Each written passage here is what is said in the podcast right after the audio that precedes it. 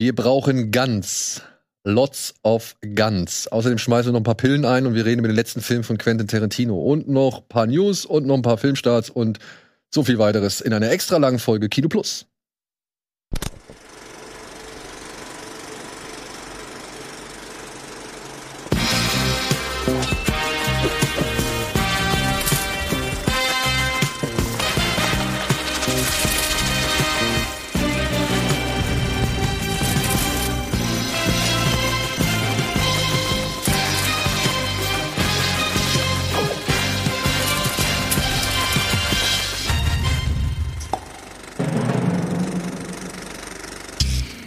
Und damit herzlich willkommen zum Gänse-Spezial hier beim Kino Plus Podcast.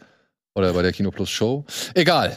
Herzlich willkommen zu einer neuen Folge Kino Plus. Heute mit Bea, mit Anne und mit André. Und ja, wir wollen heute über den extra langen John Wick 4 sprechen. Und wir haben eine Menge, Menge News, die wir thematisieren wollen, die wir letzte Woche auch nicht mehr geschafft haben. Andi und ich haben uns verquatscht. Wir wollten eigentlich ge- letzte Woche noch Hätte ich, ja, hätte ich auch nicht erwartet. wir wollten eigentlich über so viele Sachen noch sprechen, haben uns dann bei Mandalorian irgendwie festgehakt und sind dann doch nicht so weit gekommen, wie wir eigentlich vorhatten. Ja. Und damit das heute nicht passiert, werde ich jetzt direkt als allererstes fragen, Freunde, was habt ihr als letztes gesehen? Ich meine, bei euch zwei weiß ich, was ihr als allerletztes gesehen habt, aber ich glaube, da dürfen wir noch nicht mal irgendwie so ein kleines, kurzes. Statement zu abgeben, ne?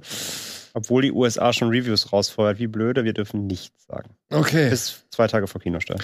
Ja gut, dann müssen die Teufel vorerst ohne uns tanzen. ja, Bea, komm. Ähm, ja, was habe ich als letztes gesehen? Ich habe vor allem, weil ich gehört habe, dass die dritte Staffel von I Think You Should Leave with Tim Robinson, ich weiß nicht, ob ihr das kennt, so eine crazy Netflix Sketch Comedy Show. So Nur vom Namen, nicht Cringe reingeguckt. Comedy. Sehr, sehr gut. Guckt euch die an. Das ist wirklich, also wenn ihr auf Cringe Comedy steht, das sind immer so unangenehme soziale Interaktionen, die nochmal durch irgendeine kleine absurde Sache schlimmer gemacht werden. Und das habe ich mir nochmal angeguckt. So wie Jerks. Ja, aber nicht so in so eine Richtung.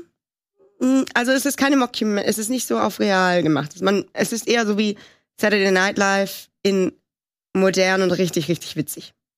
Kein Hate gegen Saturday Night Richtig witzig. Nee, aber also der Tim Robinson, der Macher der Show, der war tatsächlich auch Saturday Night Live Mitglied und ja, man merkt richtig, okay, da kann er sich jetzt richtig austoben in seiner eigenen Show. Das ist wirklich geil. Es gibt schon zwei Staffeln, kann man auch gut wegsnacken. Wie lang jeweils?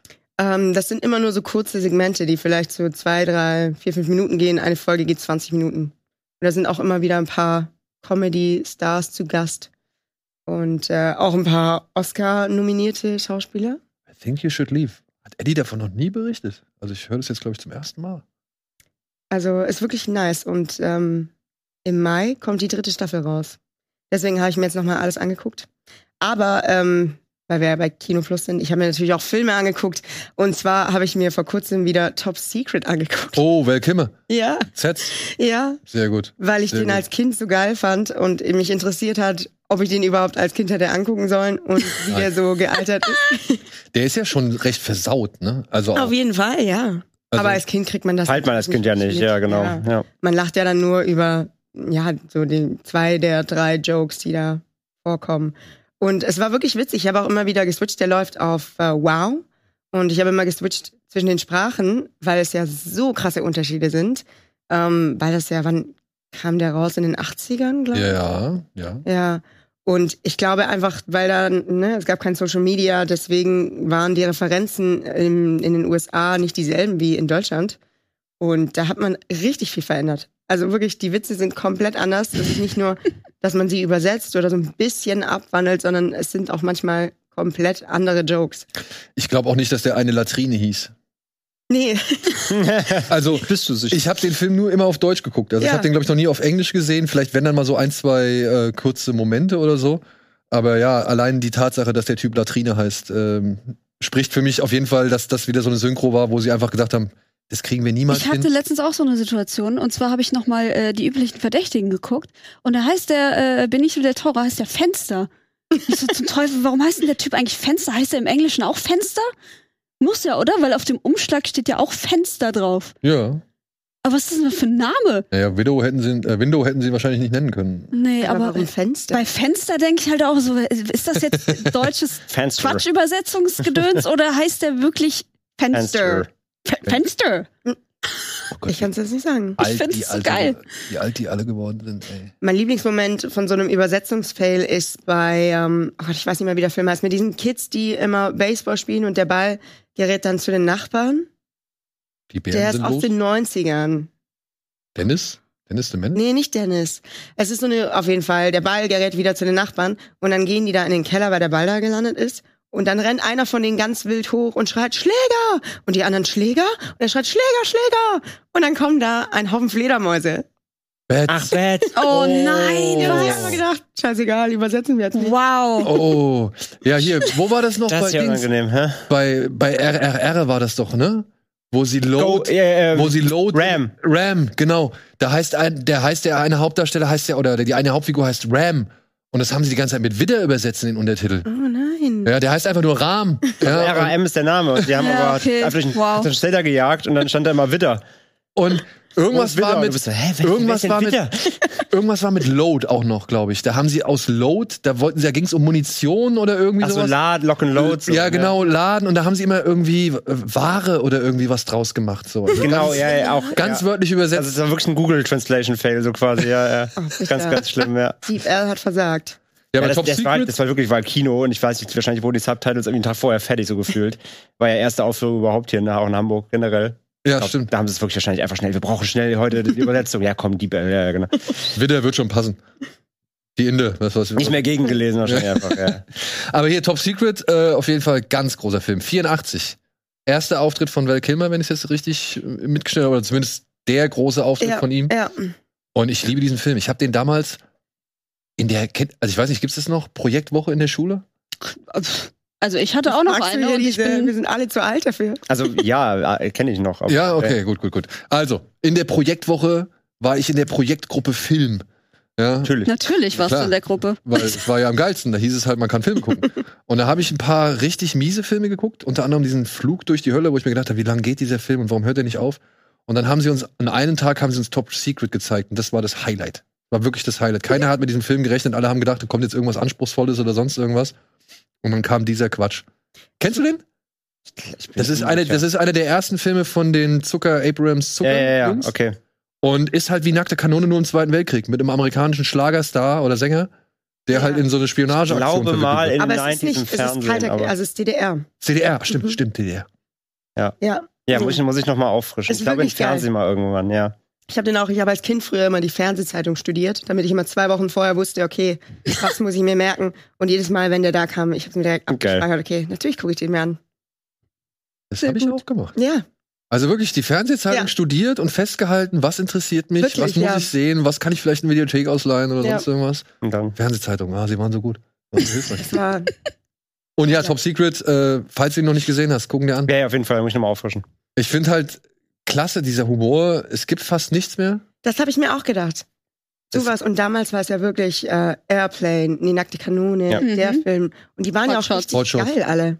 Ja. Aber, Ja, wir hatten noch ähm, im Zuge von hier Schweigen der Hammel. Schweigender Im Hammel. Podcast haben wir schon mal gesagt, wir müssten eigentlich mal so ein Roundup machen von diesen ganzen alten, das wird nicht mehr gedreht, Comedy-Filmen. Ja. quasi. Und dann gab's ja noch diese eine Serie mit, ähm, hier, wie heißt sie, die Frau, die, die, die Tochter von Quincy Jones? Ähm, Rashida Jones. Rashida Jones, dieses Angie Tribeca oder wie das hieß? Ja, Die haben auch noch mal diesen äh, Zatz-Humor noch mal und diesen Mhm. Slapstick noch mal mit aufgegriffen. Aber das waren dann auch irgendwie die einzigen und Ja. dann kam auch nichts mehr so. es gibt noch ähm, They Came Together mit Paul Rudd und Amy Poehler. Die machen sich so. Wo sie diese Romcom. Ja, ja, genau. ja, ja, ja, ja. Den mag ich auch sehr gern. Ist auch so ein. Den habe ich noch ja nicht gesehen. Den habe ich noch nicht. Aber da habe ich auch schon gehört, dass der Mhm. relativ äh, spaßig und im Geiste dieser Filme sein soll. Absolut, ja. Also wirklich total dämlich. Der geht auch, den kann man auch super gut einfach wegsnacken. Der geht, glaube ich, auch nur so 80 Minuten oder so. Ich glaube, das Problem ist auch, das letzte Mal, wo sie das wirklich versucht haben, kamen so Sachen raus wie äh, Fantastic Movie und solche Hm, Geschichten. ja. Ja, ja, ja. Die haben halt versucht, diesen Geist wieder einzufangen, aber haben es halt irgendwie nicht hingekriegt, weil sie im Prinzip ja nur andere Filme durch den Kakao gezogen haben. Und das war dann einfach zu, das war dann schon albern und nicht mehr so albern, dass man drüber lachen Nicht kann, sondern nur blöd. ne? Ja, Ja, es war halt zu viel Parodie auf andere Ja. Sachen und Ja. zu Und- wenig eigene Ideen. Und man muss ja auch mal sagen, ne, obwohl Nackte Kanone, Airplane und Hotshots von mir aus auch immer von gewissem Zeitgeisthumor geprägt waren. Ich meine, viele Leute werden sich jetzt Hotshots angucken und sich fragen, wer ist der Typ mit dem Schnäuzer, den sie die ganze Zeit da jagen sollen. Ne? Also das weiß ja auch keiner mehr unbedingt, ähm, was da damals für, für Themen irgendwie existiert haben. Ich finde aber trotzdem, diese Filme schaffen es, nackte Kanone hat so viele ikonische und zeitlose Momente, ja, also hier gibt's nichts zu sehen, hier gibt's nichts zu sehen. Ich meine, wirklich, dafür musst du nicht in den 80ern gelebt haben Nee. oder in den 90ern, das funktioniert auch jetzt noch so, ja, und diese, diese Spoof-Movies, oder die du, von denen Ja. du gesprochen hast, so, die waren ja auch irgendwann echt einfach faul. Ja klar, natürlich Ja, waren die faul. Die waren ja wirklich einfach Ja. nur faul, haben irgendwie das Mindeste vom Mindesten, sag ich mal, an Requisiten oder sowas geleistet oder irgendwie an, an Kulissen, um halt irgendwie erkennbar zu machen, welcher Film hier eigentlich verarscht werden Mhm. soll. Aber das war halt alles irgendwie billig und schlecht und dann halt durchsetzt von eben so viel zeitaktuellen Witzen hier. Ich kann mich noch erinnern, meine Frau, die Spartaner und ich, oh ja, Oh ja. wo sie halt so die, diese ganzen Deine Mutter-Witze bringen, so, ne? Werk. Ja. Ich muss aber wirklich sagen, ich lache heute noch bei Das ist mein Sohn, Sonio. Ja, eben, es gibt immer wieder Momente, ne? So die, klein. äh, ja. Aber Deine ja, Mutter ist so behaart, die spricht nur Wookie. ja, aber der ganze, auch hier die Pute von Panem, was da Oh Gott, ja, Alter, das ey. war mir dann schon Dieser viel. ganze. Wir haben ja gesagt, im Zuge von Scream 6 halt, ne? Wo bleibt so ein neuer Scary Movie jetzt eigentlich?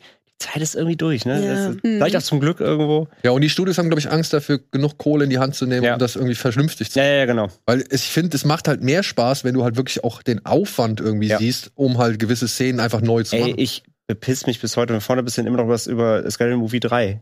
Sorry, der, der, mit, mit, mit Eight Mile. Ey, die Eight Mit- Mile Szene mit, ist Science. Ey, das ist alles Gold, wirklich. Es ist auch dumm, aber das war noch so, das war irgendwie noch clever dumm so. Das war, da haben sich ein bisschen Gedanken gemacht und ausgestattet. Ist das der, wo, die, wo das Mädchen die ähm, ganzen japanischen Marken aufzählt? ja, äh, das, ist okay, der mit, ja. das ist der mit Science, The Ring, Eight Mile, Ja, okay. Krieg der Welten. Ja. diese ganze Eight Mile Sequenz, wo er hingeht mit dem mit der Mundharmonika. Bitch. Alter, das ist, also das ist pures Gold, wirklich. Na, Also, dann schmeißen die dann wieder eine Kapuze auf, ne, die Kuckucksklan-Kapuze. Dann schmeißen die aus dem Fenster, der steht direkt wieder auf, so, "Ah, das ist einfach nichts für mich, dieses Rappen. Das ist alles so gut. Oder wurde mit der Polizistin, mit dem Sheriff, die immer halt, ne, also, äh, ähm, äh, ähm, äh, wie heißt er? Ähm, Oh, sag schon. Charlie Sheen, Sheen? Charlie Sheen hat ja seine ja. Frau verloren und sitzt dann so traurig im Auto. Und dann kommt dieser Sheriff Hut. mit dem Hut. Und dann gibt's immer diesen Gegenschnitt hin und her. Und bei jedem Gegenschnitt wird der Hut größer. bis der irgendwann so ein riesen Mexikaner-Hut quasi ist. Und die sitzt, kommt so kaum noch ins Auto rein.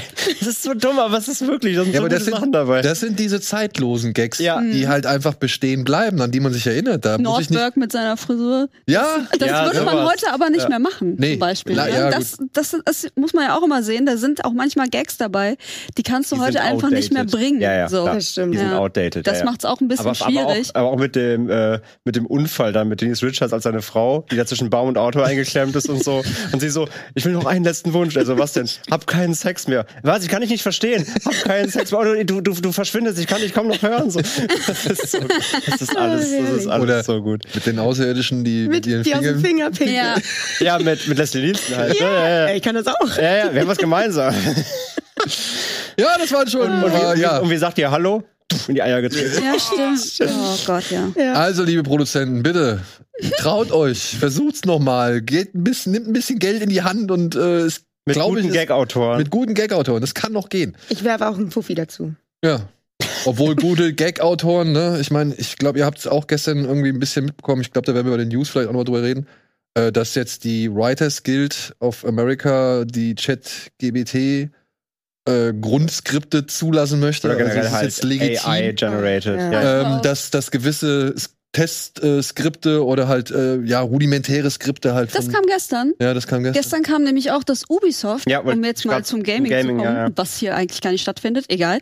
Ähm, NPC. Nein, das ist das Plus im Kino. Ach so, das ist Plus. bloß im Kino, Ja. schön. Dass NPC-Dialoge auch künftig bei Ubisoft von so einer AI-Software also Unterstützt. werden. unterstützt werden sollen.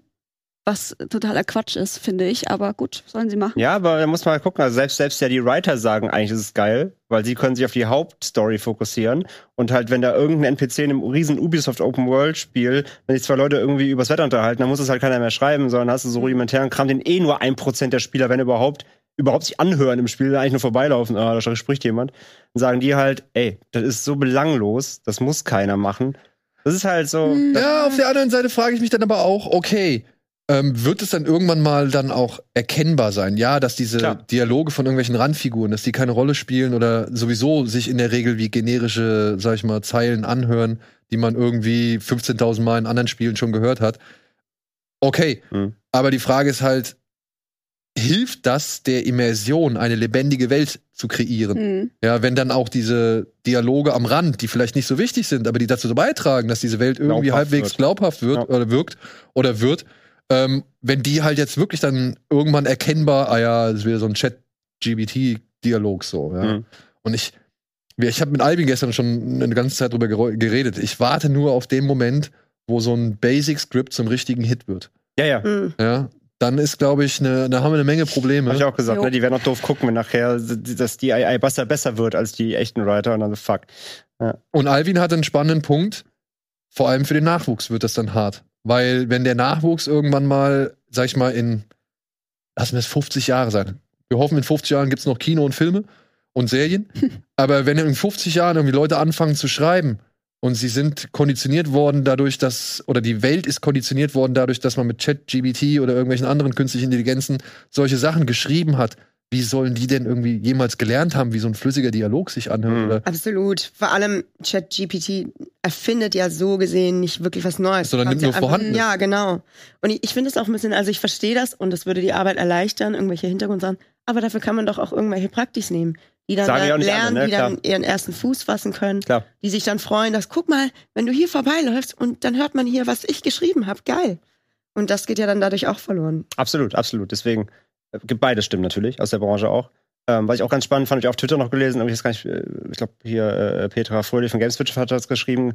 Ähm, sie meinte, der Absender ist aber auch wichtig, ne? weil Ubisoft hat sich ja eh in den letzten Jahren nicht immer mit Ruhm bekleckert gerade, ähm, gerade weil ihre Open Worlds halt zu generisch werden. Es gibt ja diese Ubisoft-Formel als Diss schon, ne? ihr macht all die Ubisoft-Formel, immer generische Open Worlds so. Ähm, meint auch der Absender ist vielleicht auch die, die, die, Weiche, weil hätte das irgendwie so ein CD Projekt Red, ne, Witcher, irgendwie hätten das vielleicht rausgehauen, hätte alle gesagt, oh ja, dann können sie sagen, ne, jetzt können sie sich auf die richtig wichtigen, coolen Stories fokussieren und den Rest macht halt, ne. Also auch wichtig, wer das irgendwie raushaut. Ne? So ein Ubisoft hat eh schon einen Knick so im, im, im Bereich. Aber ja, wie gesagt, es ist ein spannendes Diskussionsfeld und wird sicherlich noch Jahre jetzt natürlich das Thema sein, so gerade in der. Es wäre natürlich auch ähm, Den für Branchen. uns, glaube ich, egal, wenn irgendwie GZSZ-Dialoge von, von ChatGPT geschrieben werden. Ich glaube, das wäre für uns egal. Ja. Ich, äh, ich, ich gerne mit, beziehungsweise die hören sich ja jetzt schon teilweise so an, so.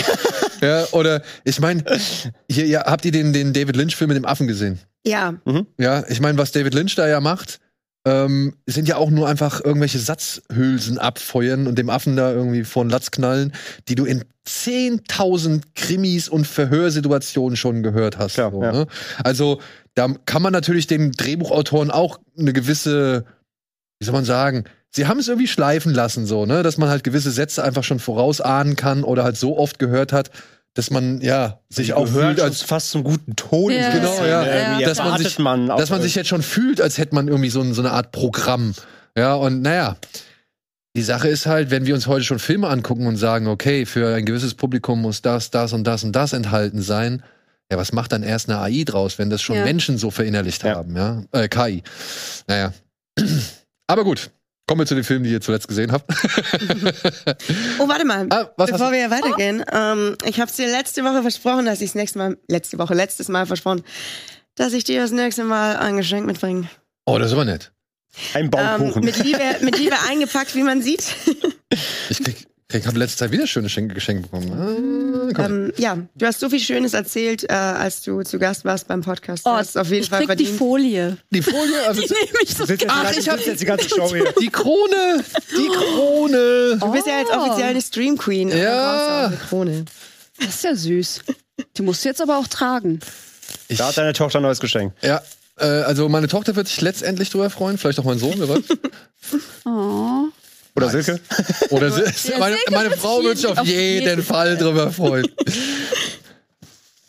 Hast du selbst gewaschen? Ähm, Ich sag ja. die, ja. Alles. Also das Ja, Essen. vom, Wow. Allerfeinsten. Nein. Ein Traum. Ich habe auch äh, da, Ja, als oh hätte Gott, ich ja, geahnt. es richtig. Es matcht. Ja. Als hätte ich geahnt. Kannst du hab es ich tragen, gewaschen. ja. Ja. Kannst du es tragen, ja. Das royale Daniel. Queen Lila. Ich lasse das jetzt fürs Vorgeplänkel noch auf. Ich hoffe, du nimmst es nicht böse, aber ich werde es irgendwann, glaube ich, abziehen. Ähm, nein? Fällt doch gar nicht auf, Mensch. Okay, okay. Vielleicht fällt es auch mir nicht, aber es Ja, tut halt siehste? schon ein bisschen hier. Oh, okay. Ja, Na gut. Anne, Ja. was hast du zuletzt gesehen? Wie soll ich hier ernst bleiben mit diesem Ding? Du musst nicht ernst bleiben. Wir, Wir müssen ernst, bleiben, wir müssen dich sehen. angucken. Du bist jetzt eine Königin, natürlich bist du ernst. Mm, Ich glaube, äh, wenn ich gestern Abend nehmen würde, dann würden wir auch vorgreifen, denn ich habe nämlich mir Waco angeguckt. Oh, n- ja, okay, da, da sprechen wir gleich mal Da drüber. sprechen wir später drüber. Und davor habe ich mit einem Kumpel den ersten Shazam nochmal geguckt, weil als ich mir sagte, dass ich letztens den zweiten gesehen habe, meinte er nur, es gibt eine, es gibt einen Film zu dieser Musik-App. So. Und da habe ich gedacht so, Okay. okay. Wir müssen das jetzt klären. Es gibt diesen Film, hier ist er. So, und dann haben wir uns Shazam nochmal angeguckt. Und mir ist aufgefallen, der erste Teil ist gar nicht so witzig. Echt? Echt? Da sind irgendwie, da ist der eine Witz drin, äh, in dem Kiosk mit dem Bier. Den fand ich super. Ich fand den auch super. Ähm, dann haben wir noch mal die Szene, wo sie also am Ende sich so gegenüber fliegen und er nicht verstehen kann, was welche. Äh. Ja, das finde ich auch brillant, weil es ist halt nun mal sehr realistisch. Man würde es tatsächlich nicht verstehen. Dazwischen war noch irgendein Gag, der ganz gut war. Ähm, irgendwie, wo sie den ganzen Shit ausprobieren, den er vielleicht kann. Diese Montage, die fand ich auch ganz nett. Aber der ist eigentlich bierernst. So, da geht's eigentlich darum, der ist so ein bisschen wie ähm, Spider-Man, habe ich das Gefühl. Welcher Der Aus großer Kraft für große Verantwortung. So, es geht ja Raimi. eigentlich darum, ob er ähm, eigentlich dafür gemacht ist. Und er nutzt es ja erstmal nur aus, um irgendwie Selfies zu machen und was er alles Cooles kann und so. Und streitet sich ja dann noch, Äh, ja, äh, ge- äh. äh, äh, äh, genau. Und streitet sich dann noch so mit Freddy darüber, ne? Weil er natürlich findet, er wäre der viel bessere Superheld und so. Dann begegnet er noch seiner Mutter, die ihn nie wollte und so. Also das, der, der ist schon ernst auch. Ja, also ich muss auch sagen, diese Szene, wenn ähm, Mark Strong zu seinem Vater in die Konferenz reinkommt und dann Oh, halt diese ja. Todsünden, Ja. äh, sag ich mal, loslässt, Fies. da sind ein paar schon harte Momente für einen, ja, Jugend-Superheldenfilm so. Ähm, Gebe ich dir recht, aber ich muss Mhm. trotzdem sagen, alles in allem fand ich den mit dem Humor. Ich finde ihn auch nach wie vor gut. Ich glaube nur, dass ich jetzt, wo ich den zweiten gesehen habe, ähm, da auf jeden Fall viel mehr gelacht habe, weil der mehr von diesem jugendlichen, dummen Humor einfach hat. Wenn er ausgequetscht wird und dann ähm, sagen soll, äh, wer die anderen Mitglieder sind und er Destiny's Child schreit, finde ich das leider sehr lustig. Oder die brennende Violine, wo niemand weiß. Das ist ja, so Ja. ein Running Gag. In dem, das ist einfach sehr, sehr witzig. Ja. Vielleicht kam er einem auch nur so unglaublich witzig vor, weil man vorher einfach nur die anderen DCEU-Filme im Vergleich hatte. Auch die sind das. Ja so bierernst. Ich Ja. glaube ja, im Vergleich zu den restlichen oder den zuvor ge gezeigten DC-Filmen ist Shazam deutlich humorvoller Ja, und es war ja wirklich eine willkommene Überraschung, Ja. Dass die da den richtigen Ton ergreifen. Auf jeden Fall. Und das hätte auch in alle Richtungen schiefgehen Ja. können. Ne? Also ich erinnere an Marvel, die jetzt in eine sehr seltsame Richtung gehen. Die Ja. Witze, die jetzt nur noch, finde ich, Witze machen, die nicht mehr lustig sind. Das ist so ein bisschen mein Problem auch mit Marvel jetzt. Ich finde, die hatten in ihrer Anfangs- und Mittelphase einen sehr guten Lauf mit auch sehr guten Gags, gerade was Guardians of the Galaxy zum Beispiel angeht. Und mittlerweile denke ich immer so, äh, entweder ihr habt ein bisschen zu viel davon oder ein bisschen zu wenig und das trifft gar nicht mehr so in meine Humorschiene. Da war Shazam ganz anders. Da habe ich mich echt gefreut, dass die eigentlich bei mir voll ins Schwarze getroffen haben, obwohl ich gar nicht so wählerisch bin, was was so was so Humor angeht. ja, was so so Dumpfbackenhumor. Ich mag so schlechte Gags, finde ich total gut. Ja, also Normalerweise. es kommt immer drauf an. Ich finde auch, es gibt so viele Szenen in einem Film oder in Komödien, die sind vielleicht nicht unbedingt der große Brüller, so oder sind nicht als der große Brüller ange angelegt, aber Mhm. eben weil der Schauspieler oder weil irgendwie in dem Moment die Szene an sich oder vielleicht auch gerade eine Übersetzung, eine Synchronisation irgendwie so in dem Moment on point ist, ist es eigentlich ein Riesenbrüller, ja und Ja. und ähm, davon immer wieder, auch gerade mit so stumpfen Momenten, wo einfach nur so irgendjemand sagt, oder irgendwie sowas. oder ich weiß nicht, kennt ihr noch bei The Iron Giant, kennt ihr doch, oder? Da, äh, Mhm. die Gandalf- Ja, ja, ja. Da gibt's diese Szene, wenn er in den See springt. Ja? Und dann kommt so eine riesen Flutwelle.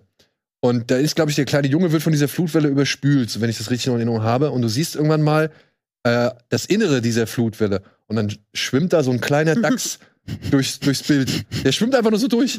ja?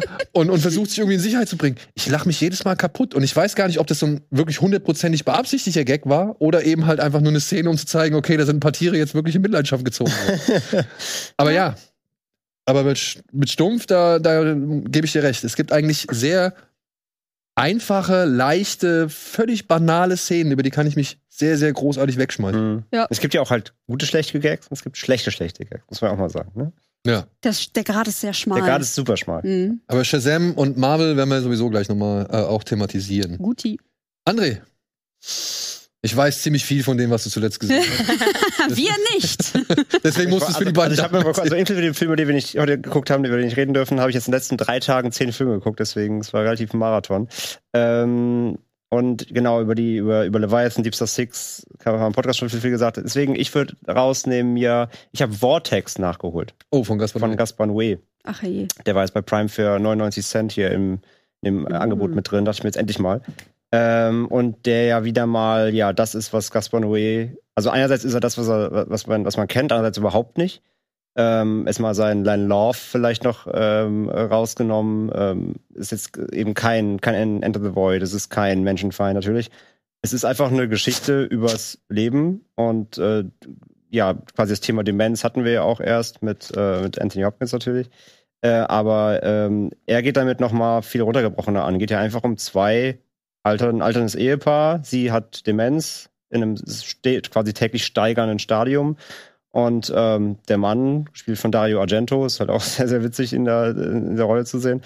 Ähm, ja, merkst halt, wie, wie es ihn halt überfordert und quasi auch nervt so ein bisschen, weil er spielt einen Filmjournalisten, der den ganzen Tag nur vom Kino erzählt und was es für ein Traum ist, das Kino und geil und will noch sein letztes Buch noch schreiben, bevor er quasi abtritt, so ein letztes Buch über, über die Träume des Films. Ja, aber Argento sehr nah an der Realität. ja. Und hat halt aber seine Frau zu Hause, die äh, täglich aus dem Haus läuft, sich drei Meter weiter irgendwie in der, in der Stadt verläuft, in irgendwelche Läden reingeht, nicht mehr weiß, wo sie ist und er muss sie suchen und wieder rausholen.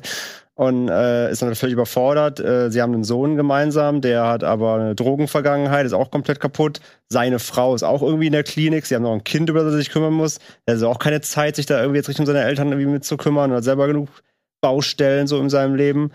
Ja, und dann erz- erzählt er halt alles, wie wer Lux It Eterna von ihm von Noé gesehen hat, wieder mit zwei Kamerabildern oder zwei verschiedene Kamerabild im Bild. Und im einen Bild verfolgst du halt die, die Frau und im anderen halt den Mann äh, und verfolgst halt die beiden Leben und wie die sich, naja, manchmal treffen, aber eher auch aneinander vorbeigehen irgendwo. Ähm, und ey, und dauert 140 Minuten auch knapp. Ich dachte erst so, hu, ja, okay, könnte ein bisschen lang sein. Hat sich überhaupt in keiner Sekunde gezogen, obwohl er super ruhig erzählt ist, natürlich ganz langsam, ganz bedächtig irgendwie. Aber ja, ey, Noé ist einfach ein Regisseur, der kann einfach so geil Emotionen bebildern und erzeugen. Der weiß, wie man Menschen porträtiert. Und das zeigt er hier wieder alles, finde ich halt. Es ist wirklich ein grandioser Film von den beiden. Also ich weiß gar nicht, wie, sie, wie, wie sie heißt, die Schauspielerin heißt. Aber auch macht es grandios, dieses verwirrte ganze Zeit, ne? wie sie einfach teilweise zehn Minuten, während irgendwie Argento da seinen, seinen Kram schreibt, sie einfach auf dem Stuhl sitzt und verwirrt in der Gegend halt rumguckt, weil sie einfach wieder, du siehst, und die sagt, gar nichts, du siehst am Gesicht halt, dass sie gerade wieder so ein, eine Episode halt hat, wo sie nicht mehr weiß, was gerade eigentlich Phase ist, dann kommt irgendwann er rein und sagt so, wer ist dieser Mann und so, ne? Also, wenn er, wenn den eigenen Ehemann nicht mehr erkennst und so, da sind so viele krasse Momente drin, die überhaupt nicht aufregend sind, aber so gut beobachtet einfach, äh, hat mich komplett mitgenommen und was er auch vor allem auch schafft, es ist halt kein Misery-Porn. Ne? Solche Mhm. Filme enden dann schnell in solchem Elends-Porno, wo dann ganz so, oh, das ist alles schlimm und schrecklich. Ist es halt nicht. Also ist es schon, aber er verkauft es dir nicht so, er drückt es dir nicht so aufs Auge. So, du, du weißt, dass das schlimm ist, aber es ist halt einfach Leben so. Es passiert halt einfach. Und das macht er wieder hervorragend und ähm, ja, ey, der hat mich echt krass, krass gepackt irgendwie und erzählt halt echt eine ganz erwartbar normale Lebensgeschichte, aber halt, wie gesagt, auf Noé, auf Noé-Level halt. Inszenatorisch top, schauspielerisch top. Geil. Also, ja, vor allem dem, dem ähm, Gimmick Splitscreen Ja. mal wieder eine richtige schöne Bedeutung. Genau, bei Lux Eterna war, war es ein bisschen eher, da war es ein, da war es ein Gimmick, so, da war es eher das Spiel, wieder seine Experimentierfreudigkeit, aber war der ganze Film ja quasi. Aber hier hat es einen wirklichen Sinn, hier spielt es auch aus und ähm, ja, ey, ich, er hat mir wieder gezeigt, warum ich Noé halt so liebe. Ja. Äh, gehört zu meinen Lieblingsregisseuren und weiß warum. So. Ja. Ist halt nur kein gute Laune-Film. Nee, überhaupt nicht. Natürlich nicht. Aber wie gesagt, es, er schafft trotzdem, aber trotzdem halt, es ist, es, ja, du bist danach nicht down richtig, weil er trotzdem immer schafft, so auch die kleinen Momente hervorzuheben, die irgendwie eine positive Positivität mit sich bringen irgendwie. Er zeigt dann nochmal auch halt äh, irgendwelche Flashbacks halt, also nicht Flashbacks, sondern die gucken sich irgendwie alte Fotos an, erzählen, er erzählt eine Lebensgeschichte einfach innerhalb dieser Bilder. Und das ist halt nicht alles nur traurig so. Und das schafft er immer, diese Nuance daraus zu stellen. Das ist nicht alles scheiße, auch wenn die Situation scheiße ist. Aber auch da gibt's immer noch kleine Momente, die irgendwie Hoffnung zeigen, so, ja, krass. Krasses Ding. Fand ich auch überraschend, äh, hat mich überraschend mitgenommen, nachdem ich, Sehr tiefgreifend. ähm, ja, Climax fand ich auch super, Love fand ich halt eben nicht so stark irgendwie, der hat mich nicht richtig. Der hat auch abgeholt. seine, seine Qualität, aber ist halt ein Spalter, klar. Und ich fand halt erstaunlich, was Argento eigentlich auch für ein guter Schauspieler ist. Mega. Ja, ja. Also, ich meine, ich schätze mal schon, er hat viel von sich selbst da reinfließen Ja, ja, klar, lassen. Ne? 100 Pro. Also, zumindest wirkt es von dem, was er erzählt, schon. Da gibt's diese Szene, wo, die, wo sie in diesem Filmclub da sitzen, er so von Träumen und so erzählt, da bist du das ist er. Das ist komplett er, nur. Ja. Ja. Ja, wo er einfach schwärmt so vom Film. Und, und natürlich die Themen mit Film als Traum und Traum als Ja. Film und was weiß das ich. ist ja sein das Werk. ist sein Werk Ja. und, und da, trotzdem finde ich das äh, klasse. Françoise Lebrun heißt oder Lebrun Ja. heißt die Frau. Die macht das auch super. Ähm, ja, also ich war sehr überrascht von Argento als Darsteller. Ja, aber auch definitiv, ja. Und für Noé wird es wahrscheinlich auch nochmal eine doppelte Anstrengung gewesen sein, weil in jedem Film erfährst du ungefähr, dass Argento sein Lieblingsregisseur ist, Ja, ja. oder einer seiner Lieblingsregisseure. Und den dann halt selbst in Szene zu setzen, so und dann halt vielleicht auch noch gewisse, sag ich mal, Zitate zu bringen auf sein Lebenswerk, ähm, kann ich mir auch äh, unanstrengendere Sachen vorstellen, so als Regisseur. Ja, ja, wahrscheinlich. ihm auch irgendwie, ihm auch konstruktive Kritik zu geben. So, ähm, entschuldigen Sie. Ja. Herr Agento, können wir das nochmal machen? Also Dario, wir haben alle uns Dark Glasses angeguckt. So wie die Frau spielt in dem Film. So nicht. genau. Alles, was sie da gemacht haben. Nein. Gut. Ja. Äh, ich habe sehr viel auch zuletzt gesehen. Hier mit André zusammen habe ich mir äh, sehr viele Unterwasser-Horrorfilme angeguckt oder Monster-Unterwasser-Horrorfilme. Unterwasser-Monsterfilm. Ja, Unterwasser-Monsterfilme, weil wir hatten Deep Star Six im Podcast besprochen und dann auch direkt Leviathan und dann habe ich mir nochmal Octalus, Deep Rising, Tod aus der Tiefe angeguckt. Kennst du den? Je. Nee, aber es Nein! schon nach. Äh, 98er Ey, Monsterfilm. Den müsst ihr euch anschauen. Ja. Es ist wirklich, das ist der Film, den Stephen Sommers vor die Mumie gemacht hat. okay. Und es geht um einen äh, Trupp von, ja, also es geht um ein Boot. Der Captain und seine Crew sind angeheuert worden von einem Trupp fieser Schergen oder irgendwelcher fieser Typen, die halt äh, mitten ins Meer stechen wollen. Sie wissen, also sie kriegen nicht genau gesagt, wohin, aber sie sollen halt einfach mal in die Richtung fahren. Und dann fahren sie auch in die Richtung und dann stellen sie fest, ach, guck mal, da ist ja ein Luxusdampfer. Und diesen Luxusdampfer wollen diese Jungs, die das Boot angeheuert haben, wollen sie halt ausrauben. Und dann auch letztendlich versenken. Und deswegen wurde halt dieser Luxusdampfer auch komplett lahmgelegt, damit die halt auf hoher See an Bord, ja, kapern, also das Schiff kapern können. Problem ist, irgendwas ist passiert. Dieses Schiff ist durch über so einen ganz, ganz tiefen Meeresgraben gefahren und plötzlich hat es irgendwie, äh, als die Maschinen ausgesetzt haben, weil sie halt auch sabotiert wurden, äh, plötzlich hat irgendwas im Schiff zu rumoren angefangen und irgendwie verschwinden Leute und was weiß ich. Und dann kommt halt dieses ganze Team an Bord und alle Passagiere sind weg. Und stellen sie fest, dass da ein riesengroßes Tentakelmonster ist, das sämtliche äh, Passagiere halt schon ausgelutscht hat und jetzt halt Jagd auf diese Räuber und eben die Schiffscrew macht. Aber im Schiff drin und nicht Im im, Schiff Wasser. drin, ja. okay. Und wie Und- sieht das Monster aus? Es ist halt, du siehst halt vor allem Tentakel. Also ich meine von, von der Qualität her. 90er. Okay. Also, ne, es war vor die Mumie. Ja, und es ist vom gleichen Regisseur wie die Mumie. Also, Deswegen frage ich ja. da Das hatte wird man das, aber es hat nicht das Budget von dem Movie. Und genau das kommt noch dazu. Ja. Ja. also wenn du, wenn du dir denkst, okay, da hat er bei die Mumie schon gesagt, ist gut so. Hier hat er halt auch gesagt, ist gut so und äh, naja, hat noch weniger Für, Geld dem, gehabt. für, für, für das Jahr war es gut so. Ja. Also, Aber der macht, der macht Spaß. ja. Der Halt- macht Spaß. Ey, ich meine, es sind auch geile Leute dabei. Ähm, wie heißt der? Tweet Williams ist mit dabei. Famke Jansen ist mit dabei. Ach, hey. Äh, Jason Fleming ist mit dabei. Jimon Hunsu ist mit dabei. Wes Studdy ist mit dabei. Ja, also es sind wirklich so ein ganz, eine ganze Reihe aus 90er richtiger 90s Nebendarsteller.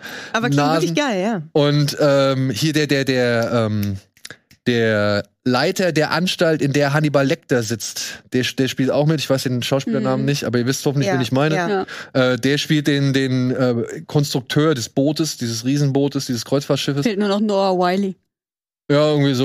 Ja, aber wie gesagt, auch es ist halt so Cast. dieses typische, so ein typischer 90er-Jahre-Cast. Und dann für einen Steven Sommers-Film, also für einen, einen Horror-Monster, wie soll man sagen, schon fast Mainstream-Film, ist der auch recht saftig. Saftig, ja. Ja. Also, es gibt so eine Szene, da wird einer dieser Jungs von so einem Tentakel wieder ausgespuckt. Und dem fehlt halt einfach mal so komplett die halbe, der halbe Schädel. Ja, und er ist trotzdem noch am Leben. Und dann, und dann wird er halt so äh, irgendwie. Die Hand nicht. ist so weggelutscht, diese Knochen durch, hier, den ganzen Kiefer. Das ist schon äh, le- Ist ganz- ordentlich. Ganz lecker, ja. Schön. Dafür, dass du da, glaube ich, ab 16 rein solltest. ja. Der war ab 16, ja. Ja. Und dann fahren sie irgendwann mit Jetskis durch das Schiff und so. Und es ist wirklich, es ist halt alles echt Banane. Bonkers und aber trotzdem, er macht Spaß. Er macht echt Spaß. Und ja, über einen Film, den ich noch gesehen habe, über den werden wir gleich im Zuge von John Wick 4 reden. Ich habe mir jetzt endlich mal äh, In the Line of Duty 4 angesehen. Hm, ja. ja. Ich weiß nicht, warum er 4 heißt. er hat eigentlich nicht viel irgendwie mit anderen Filmen in der chronologischen Reihenfolge Wissen die zu tun. Macher auch nicht. Ja. Äh, er heißt unter anderem auch Red Force oder Ultra Force und ist aber auch mit Donnie Yen. Und dementsprechend, ähm, ja, werde ich auf den, glaube ich, später nochmal zu sprechen kommen. Aber der war geil. Ich Der war habe. Killer auch gesehen am Montag. Der ist ja auch, geht ja auch in die Richtung Wick. Stimmt, stimmt. Der Südkoreaner. Südkoreanischer Auftragskiller muss ein kleines Mädchen beschützen. Nee, oder- muss eine Jugendliche, Oder Jugendliche. Auf, aufpassen. Einfach Aufpassen. nur, weil sie Freunde, also das, die Tochter von einer Freundin seiner Frau ist. Geht eigentlich nur darum, pass auf sie auf, wir machen ein geiles Mädelswochenende. Aber dann wird dieses, äh, diese Jugendliche von einem äh, Händ Menschenhändlerring entführt und er muss losziehen und bringt 800 Leute um. Ganz simpel. Ganz- also, also quasi wie John Wick, nur statt einem Hund halt eine, Jugend, eine Teenagerin. ja. Und eben aus Südkorea. Ja. Gut. Machen wir weiter? Oh ja. Oder habt jemand noch irgendwas auf dem Herzen, was er unbedingt äh, loswerden möchte und richtig empfehlenswert findet? Du darfst die Krone jetzt abnehmen. Ich darf die Wenn es Krone- wirklich weh tut. Aber sie steht hier verdammt gut, muss man sagen. Dankeschön. Aber guck Kannst mal, setzen sie ganz prominent. Oh. setzen wir sie dem Wader auf, der jetzt auch eine Scream Queen ist. Äh, Scream, Scream Scream. Queen. Scream Queen geht auch, ja. ja. No! so, kommen wir noch zu den News. Machen wir jetzt ein paar News.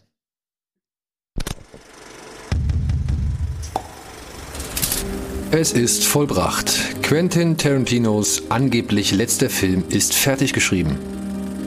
Es ist vorbei. Netflix zieht den Stecker bei Nancy Meyers 130 Millionen Dollar Komödie. Von Khaleesi zum Killer. Natalie Emanuel dreht für John Woo. Einhörner in Serie. Blade Runner 2099 hat einen ersten Regisseur. Disney in der Krise? Fragezeichen. Der Mauskonzern schiebt, sagt ab und sagt Tschüss. Fury of the Internet. David F. Sandberg und das Chaos zu Shazam 2.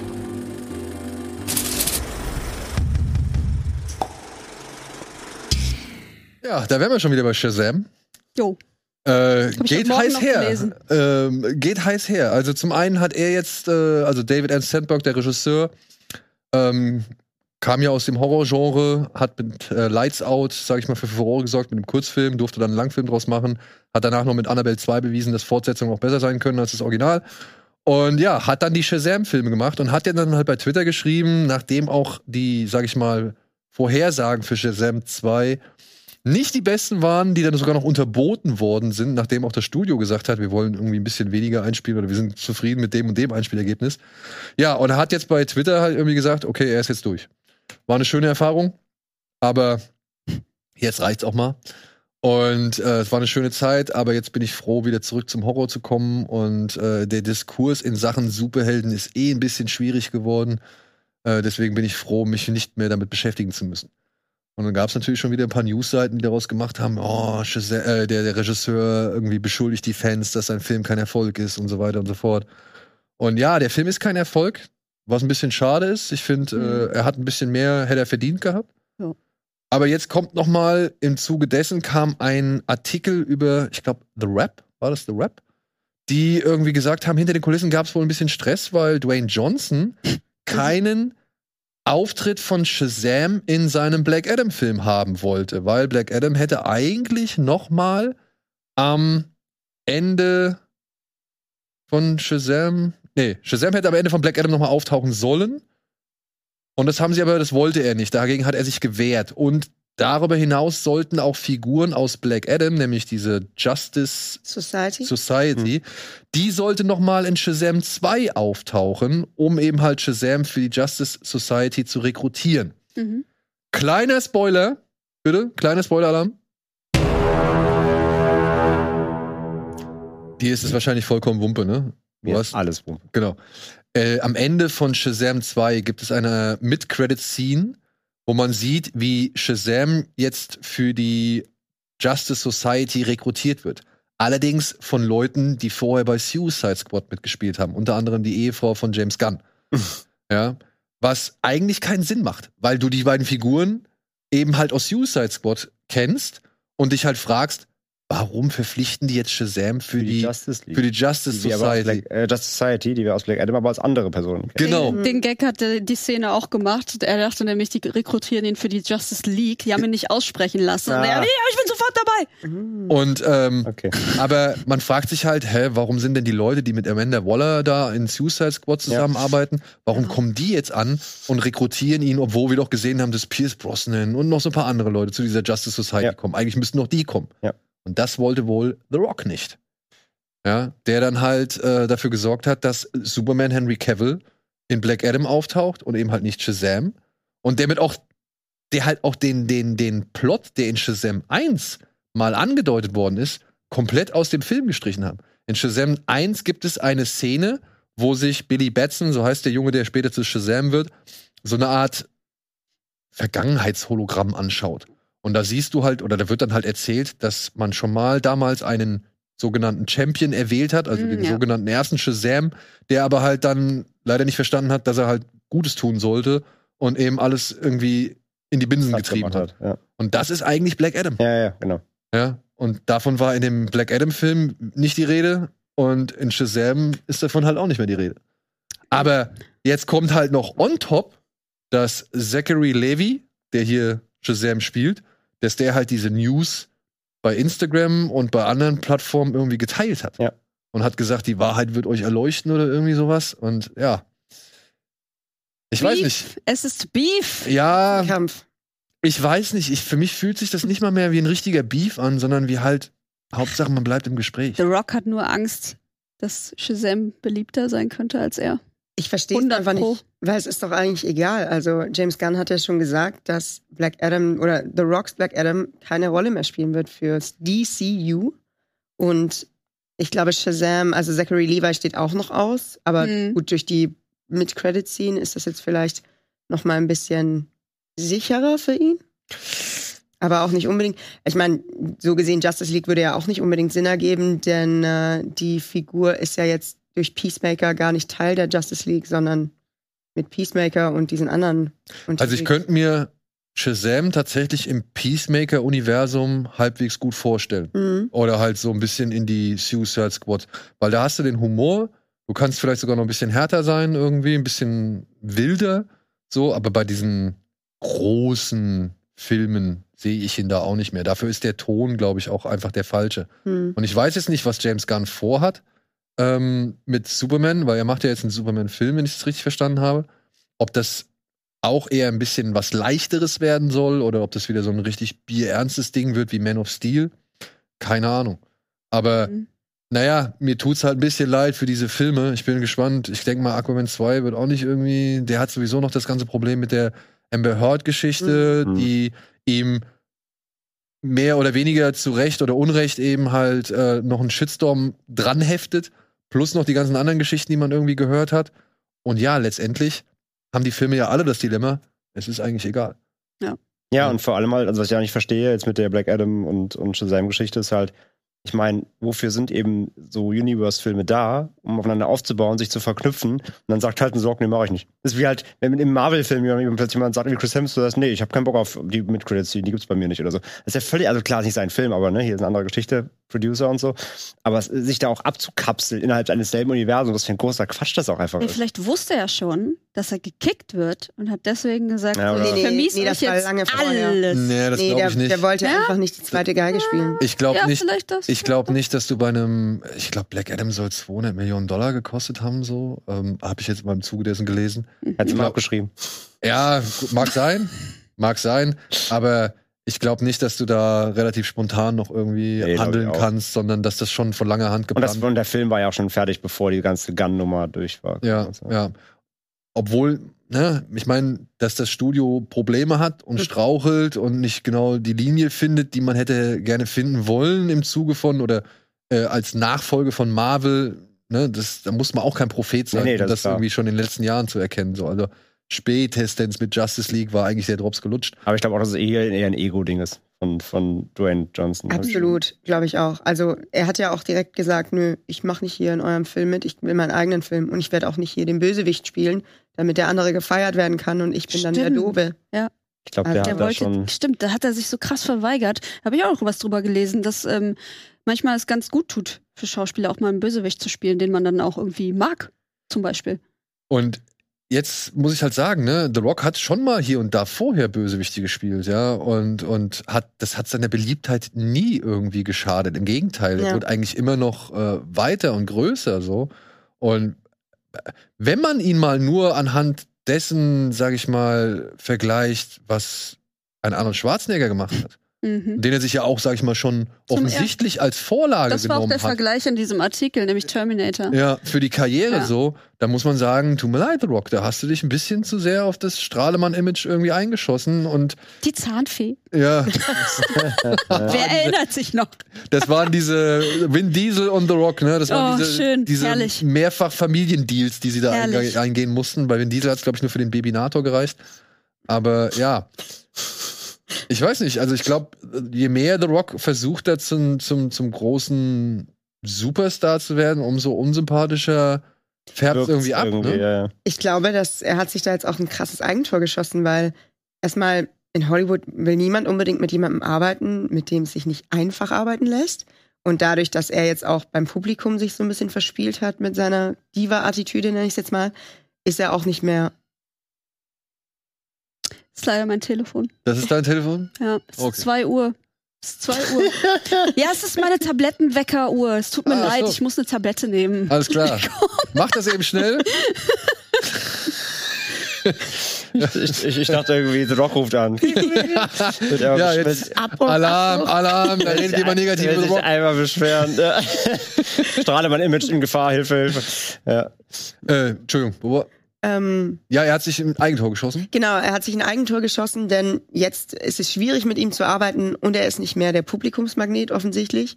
Das heißt, für Hollywood-Studios, für die es ja eigentlich immer vorne ran wichtig ist, dass man gut mitarbeitet, damit, weil das kostet weniger Geld. Ähm, oder eben du bringst gut Leute rein und ich glaube, das ist jetzt bei ihm beides nicht mehr so das Häkchen. Und dann ist er jetzt auch nicht der beste Schauspieler. Tut mir leid, Ah, aber ähm, ja, ich denke, da werden sich jetzt einige äh, sagen, lohnt sich das für den, das Drama drumherum? Ja, also, ja, es ist natürlich, ne, je größer du wirst und je, so, je häufiger du irgendwo, äh, sag ich mal, auftauchst und je mehr Präsenz du irgendwo hast, umso schneller werden die Leute auch von dir genervt. Ich meine, Ja. das haben wir ja hier in Deutschland auch mit Heidi Klum und so weiter gemerkt, die am Anfang wirklich alle leiden konnten und alle irgendwie toll fanden. Und äh, jetzt, wenn ich mir jetzt irgendwie, äh, sag ich mal, äh, weiß ich nicht, in sozialen Medien oder in den Nachrichten irgendwie Nachrichten zu äh, Heidi Klum irgendwie durchlese, da spürt man schon deutlich mehr Häme oder deutlich mehr, weiß ich nicht, genervt sein oder sonst irgendwas. Und das ist, glaube ich, bei allen Leuten so. Je öfter sie auftauchen, je mehr sie irgendwie machen, umso mehr Leute kommen auf den Plan, die sagen, boah, geht mir das auf den Sack. ja, vor allem noch mit so einer Gleichförmigkeit eben wie Ja. von einem Dwayne Johnson. Genau. Halt, ne? Und ich find's, ich find's so erstaunlich, weil der hat für mich damals, sag ich mal, schon viel, ziemlich viele Film, Filme einfach besser gemacht und sympathischer gemacht. So, ne? Also der war ja einfach, du wusstest, The Rock ist drin, okay, dann macht der Film irgendwie schon Laune. So. Und das ist jetzt irgendwie, hat sich echt abgewandelt. Ja. So, ja. Nee, weil es halt zu einer Formel wurde. Egal, ob der Film dann bei Netflix kommt, Mhm. so wie Red Notice oder eben ob's äh, Hobbs Shaw ist, er spielt halt immer sich. Das ist halt ein bisschen wie das, wie das Ryan Reynolds-Ding halt so, ne? So, äh, du hast halt diese Formelhaftigkeit im Charakter, beziehungsweise der Charakter ist er und er ist die Figur und das zieht sich halt einfach durch. Und jetzt, das meine ich ja, das hatte ich ja im Zuge von Knock at the Cabin gesagt. Jetzt ist ja jetzt der Moment von, von Dave Bautista, Ja. weil der kann halt einfach dabei noch ein bisschen besser schauspielern. So. Ich wollte auch gerade Der sagen, kann wenn sich man da jetzt ein bisschen dran vorbeimogeln. Und der hat sich nicht so, der hat sich nicht so festgelegt auf eine gewisse Rolle. Genau. Der hat diese der hat Gleichförmigkeit. sowohl die Bösewichte gespielt, Ja. als auch irgendwie die, ja, weiß ich nicht, tragischen Randfiguren in Blade Runner, zum Beispiel, so, ja. Und die, oder halt, ja, einfach nur mal halt so jetzt wie bei Knock at the Cabin, so einen, so einen, so einen tragischen Bösewicht, Ja. so. Aber da war irgendwie eine, ist eine größere Bandbreite vorhanden an Rollen, die er bislang. Dune spielt er noch. genau, Ja, Dune spielt spielt er den, ja, und stimmt, das spielt natürlich er das komplette Gegenteil in, als Drax. Ja. Ja, ist, Er ja, ist genau. perfekt Ja. für Drax. Und, er und, er, und er drängt sich halt so auch gut. trotzdem nie irgendwie unangenehm nach vorne. Ja, So, ne? Er ist halt einfach da, er macht eine gute Leistung und du bist so, ach ja, cool, Batista. So. Aber er ist auch nicht so, ne, so, hallo, hier bin ich, hier ist mein Film und Ja, geht, mal, wir- geht mal alle weg. Klar, ne? Wenn er jetzt plötzlich die Angebote für Hauptrollen kriegt, mal gucken. Aber nee, ja, ist vielleicht so ein bisschen sein, sein Time, seine Time to Shine jetzt auch so ein bisschen. Oder Aber er er, sagt ja auch wirklich, dass er das will. Also, dass er auch wirklich Schauspieler, also das Handwerk Ja, ja. lernen will. Ja, ja, und genau. nicht einfach nur, ich bin jetzt hier und ich mache immer dieselbe Scheiße. Wenn der Muskeltyp so. Und- Ja, äh, genau. Genau, ja. er hat bislang auch nicht so viele Filme, die nur auf ihn fokussiert Ja, ja. oder beziehungsweise gemünzt sind. Ne? Wenn Genau. ich mir so einen Skyscraper, San Andreas und sonst irgendwas angucke, ja, die Filme würden ohne The Rock Das sind nicht The funktionieren. Rock-Filme. Das Ja, ist nicht genau. derselbe Film, ist mir gerade klar geworden. Und da haben wir das Problem. ja, aber oh mein siehst Gott. du, siehst du. ja, ja, ja. Ja. Das ist, Oder wie, das ist wie Welcome to the Jungle und The Runaway. Das sind auch zwei Stimmt. Filme. Der eine ist mit dem Balken und der andere nicht. nee, der mit dem Balken heißt doch Oder das ist nochmal ein anderer. Walking Tall. Oh Gott, siehst du? Walking Das sind Tall. sogar drei. Oh je. Ja. Aber den von schon. Oder, oder war das derselbe? Der hieß in Deutschland nur anders. ich glaube, The Runaway könnte eher in hier. Der hieß, glaube ich, Welcome to the Jungle in Welcome Deutsch. to the Jungle, ja. Wieder, ja. sowas. Aber siehst du, das meine ich damit. Ich glaube, das letzte Mal, dass ich den sympathisch fand, also The Rock, war bei ähm, beim ersten Jumanji. Da spielt er ja eine relativ große Rolle, ne, weil die Kinder sich ja in der in der Videospielwelt ver verändern. Und da fand ich ihn noch cool. ja. Da habe ich auch gedacht, oh nice, schöne Rolle für The Rock so. Aber dann irgendwann war es halt auch egal. Bei Rampage spielt er auch. Und da ist halt das Ding, das könnte auch jeder spielen. Da ist auch egal, ob aber es. Ja, war zudem aber auch kein guter Film halt einfach. Ich liebe halt das Spiel, deswegen musste ich diesen Film gucken. Ja, ja, und ich war schon zufrieden. Coole Vorlage, ich war aber. zufrieden. Okay, immerhin. Er hat aber auch, der hat halt wenigstens so ein paar ne, Nonsens-Selbstbewusstseinsmomente Ja, gehabt. stimmt. Ja, und äh, ich muss auch sagen, Jungle Cruise fand ich, Oh, den fand ich furchtbar. ja, den Anfang fand ich gut. Ich mochte so die erste halbe Stunde und dann, wenn der Film halt wirklich in den Jungle cruist, Ja. Äh, Ja, das halt, stimmt, das stimmt, das stimmt. dann wird's Die halt irgendwann immer Stunde schlimmer. fast auch was, so was von der Jumanji-Action. Genau, genau, war, genau. Das war noch nett und dann wird's richtig. Und dann wird's halt boring. irgendwann, irgendwann Ja. Banane. Da fand ich jetzt aber auch The Rock nicht schlimm. Ich fand, The Rock hat das Nee, eigentlich das ganz stimmt. gut Das, da gemacht. war Ja. aber nicht das Problem im Film. Nee. Nee, der hat, also da war nicht das Problem im Film, Ja. sondern da war einfach der Film an sich nicht so. Da war der Film das Problem. Ja. Äh, ich würde gerne noch mal an den Shazam-Wahnsinn anknüpfen, Ja. wenn ich darf. Und zwar habe ich heute Morgen, als ich ähm, auf dem Weg zum falschen Kino war, auch sehr glorreich von mir heute, ähm, habe ich noch weiter gelesen, was diese Regisseur- und Fangeschichte angeht. Jetzt geht es darum, ähm, dass im Netz eine Szene kursiert, die wohl mal veröffentlicht wurde, wo diese ganze Shazam-Familie auf diesen Thronen sitzt. Mhm. So. Und der Regisseur schreibt, Leute, ihr könnt mir erzählen, was ihr wollt. Es gibt keine Version eines Shazam-Filmes, wo diese Szene drin ist. Und in den Kommentaren schreien die sich gegenseitig an. Also die Leute und der Regisseur, ich war im Kino, ich habe das gesehen, die Szene ist im Film. Und der Regisseur sagt dir, das Es geht nicht gar drin. nicht. Ja. So, und das ist die nächste Stufe gerade. Okay. Die zicken sich gerade auf Twitter an, als ob jemand das besser wüsste als der, als der Regisseur. Hast du wohl den so. Final Cut nicht gesehen, Herr Regisseur? Ey, Der wow. darf das einfach nicht mehr zugeben. Wenn er den Deswegen. Final Cut gehabt hat. Ja, das ist ja immer nicht so wirklich Usus, dass man als Regisseur Stimmt, auch deswegen den kommt der Director's Cut. ne?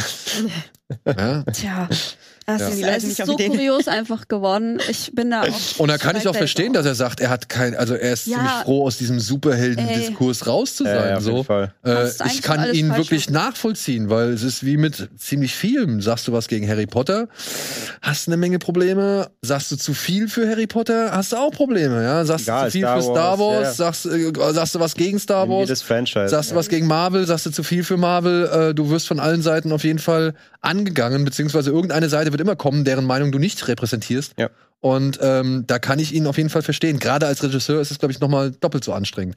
Weil, und ja, auch wenn wir hier teilweise äh, schon hart gegen Filme auch mal schießen oder so, oder halt auch mal hier schon die einen oder anderen flapsigen Sprüche lassen, es ist trotzdem so, dass ich schon der Überzeugung bin, keiner geht hin und versucht, einen Scheißfilm zu machen. Die versuchen schon alle irgendwo einen guten Film zu machen. Außer Asylum, aber sonst ja. Was Ja. ist mit Movie 40? Three? Ja, ich wusste die letzte Zeit. Ich glaube auch, die auch, auch da. Macher hatten schon irgendwie den Glauben daran, dass das irgendwie was Geiles ist. Ich glaube, die wollten auch eine Art Airplane machen, aber völlig versagt. ja, Oh mein Ja, Gott. vielleicht. also Das kann wirklich sein. Also ja. rein von der Tonalität her wird das funktionieren, Ja. aber es war halt überhaupt nicht. ich finde, es gibt, es gibt nicht passend. so viele Filme, wo du wirklich sagst, die hatten alle keinen Bock. Ja. Ja, die mussten hier, also da würde ich jetzt sowas reinzählen wie diesen Fantastic Four Movie, den ja nie einer gesehen hat, den äh, Bernd Eichinger produzieren hat lassen, damit er die, den, den, die Marke noch behalten darf, so oder die Rechte noch Ah. behalten darf. Da würde ich sagen, okay, das ist vielleicht so ein Film, da war die Leistung, Wir brauchen ein Produkt schnell. Genau. Ja. da war die Leistung oder ich selbst so ein Red Notice, ja, der meiner Ansicht nach wirklich ein richtig faules Ding ist, wo halt wirklich klar ist, warum Leute da mitgespielt haben, nämlich für 20 Millionen Dollar. Ähm, selbst dem würde ich noch die Absicht unterschreiben, okay, wir wollen den Leuten zumindest eine halbwegs gute Zeit bieten, so. Ich glaube schon, dass gerade die drei Haupt, da, der Hauptcast, dass die sich gedacht haben, ey, die Leute werden das so geil finden. Wir haben hier so geile Action, das wird so geil. Und wir drei auch noch geil, geil, geil. ich glaube schon, dass die da wirklich gedacht haben, mh, vor Ja. allem Dwayne Johnson, oh mein Gott, Wir, geil. wir drei hier, Kreiswichsen, geil, bester Film. Aber Ja. Wir lieben uns. Äh, ich möchte mir trotzdem den Glauben bewahren, dass die nicht unbedingt hingehen und sagen, ah, komm, merkt keiner. Ah, komm, machen wir so. Ja, ah, komm, hier müssen wir nur zwei Versendet Tage arbeiten. sich. Ja, versendet sich. So. Das wäre echt geil, so am Set. Oh, Also ich meine, versendet sich. und Nummer, Also Red Notice als versendet. Red Notice als Beispiel. Dieser Stier in dieser Stierkampfarena. Ja, also fa- falls ihr euch daran erinnern könnt, also es war ja wirklich einfach furchtbar, schlecht. Ja, also rein tricktechnisch so, ja. Ich kann mir vorstellen, okay, da wird einer gesagt haben, so, wir müssen jetzt hier aufhören, wir brauchen jetzt den Film, der muss jetzt fertig werden so und Leute werden sich gedacht haben, scheiße, aber gut, so halbwegs geht's. Und vielleicht waren sie auch nicht glücklich, aber ich kann mir nicht vorstellen, dass jemand da hingeht und sagt, ja, den machen wir jetzt richtig schlecht, damit die Leute sich richtig schön aufregen können. Glaube ich nicht. Ja, das stimmt. Mhm. Ja. Und trotzdem gibt's dann immer wieder Filme wie The Room oder so weiter. ja, die hatten die besten Ambitionen. Selbst Tommy Wiseau hatte Bock. Genau. Ja. Tommy Wiseau hatte Bock. Der wollte wenn einen er, geilen. Film machen. auch wenn er mit seinem Penis im Bauchnabel rumgefummelt hat, er hatte Bock. Er wollte das unbedingt so machen. Er hat gedacht, das wird gut. Ja. Und ja, es wurde nicht gut, aber immerhin Er hat er jetzt versucht. verdiente Ehren. Ja. Ja. Und ähm, Auf eine ganz spezielle Art und Weise ist es doch sehr gut. ja, ja. Auch eine Tommy Wiseau Art ist das Ja, es ist, ja. also ich meine, ich fahre im Mai jetzt wieder nach Berlin, um mir den Scheiß anzugucken. Ja. Es ist einfach zu lustig, mit Leuten im Kino Ja, zu sitzen, stimmt. Löffel mitzubringen, Spoon zu schreien und den gegen die Leinwand zu werfen. Es ist einfach Hammer. Dieser Film mit Leuten Das erlauben im Kino. Sie? Ja, als ein Plastiklöffel. Okay. Da musst du mir Bescheid geben, ich bin dabei. Kannst du jetzt schon Karten kaufen? 20 Jahre The Room. Und ist Geil. das Stereo wieder mit am Start? Yes. Natürlich. Ist immer am Yes. Start. Yes. Was soll ich so tun? Ich meine, der ist mit zu Marcel in die Bude, ne? Als die hier in Hamburg waren, schickt mir Marcel irgendwann in der Nacht, schickt er mir ein Bild, Greg Sestero bei ihm in der Bude. Hey! Marcel, also, ich wohne, ich wohne, ich wohne Ich wohne hier direkt um die Ecke, komm mit! Ich hab noch drei Bier. Der wohnt halt wirklich, der wohnt halt echt einmal um die Ecke vom Ja, Kino ja, so, ja, vom Savoy-Kino und ja, plötzlich steht Sestero bei ihm. Wo ist denn dein Hotel? Ja, warte, zeig ich dir. Schön. So, wie sind wir jetzt da hingekommen? Äh, Shazam. Shazam. Ja. ja, gut. Von Shazams zu, zu Greg Sestero. Aber auch Netflix hat wohl dazugelernt, wo ich dann mal direkt den eleganten Schwenker zu einer äh, anderen Nachricht äh, äh, ja, machen würde.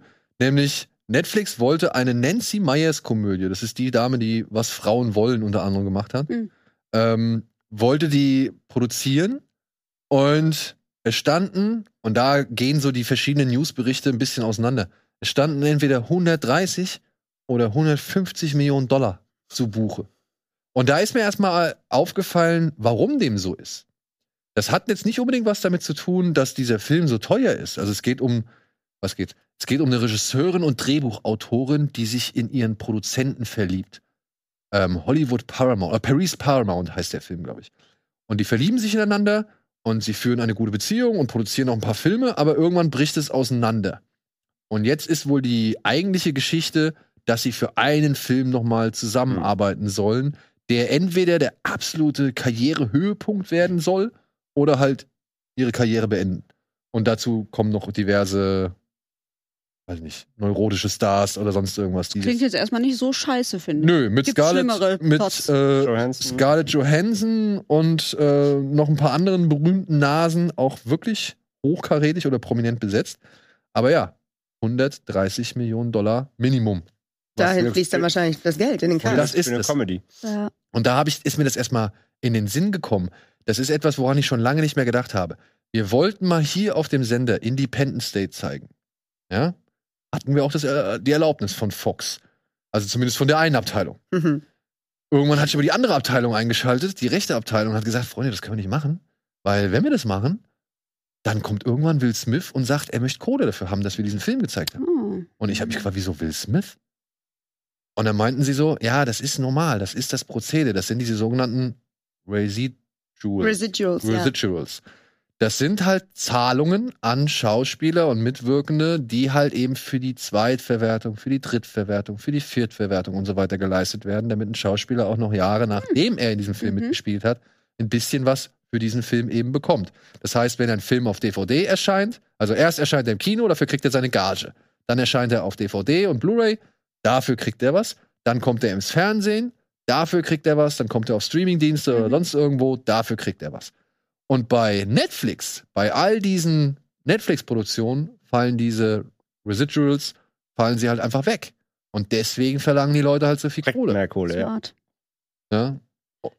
Ja, ja, okay. Nee. Ich hatte gerade nur den Gedanken, dass man das ja auch in Prozenten regeln kann. Also, Aber das kannst du ja das nicht. kannst du ja bei Netflix nicht Ja. machen. Nee, das ging vielleicht in der alten Version, wo die ja noch ins Kino kommen. genau. Aber bei Netflix halt nicht. Du hast halt einfach nicht mehr diese drei, vier, fünffache Die Ausschüttung Auswertung, ja. oder Auswertung. Okay, ja. Äh, und deswegen kosten diese Filme so viel Geld. Und der wurde jetzt abgesagt. und der wurde jetzt zumindest von Netflix gecancelt. Okay. Da hat Wurde Net schon von jemand anders wieder. ich weiß, also ich, es hieß, dass ähm, andere Studios, zum Beispiel Apple TV, äh, daran interessiert sind oder das Mhm. auffangen könnten, weil bei Apple scheint es wohl noch keine Rolle zu spielen. Netflix, wie ich jetzt hier und da schon mehrfach irgendwie mitbekommen habe, muss jetzt wirklich arg auf die Kosten achten, weil sie wohl kein Geld mehr haben. Ich weiß nicht, wie, wie, wie bestätigt das ist. Ich kenne die Bilanzen nicht und so weiter. Und, und wahrscheinlich wird ein Herr Hastings deutlich besser Bescheid wissen, was irgendwie die Buchführung angeht, so. Aber man hört hier aus verschiedenen Ecken immer wieder, okay, die Zeit des wirklich, äh, ja, was brauchst du? 100 Millionen kriegst du.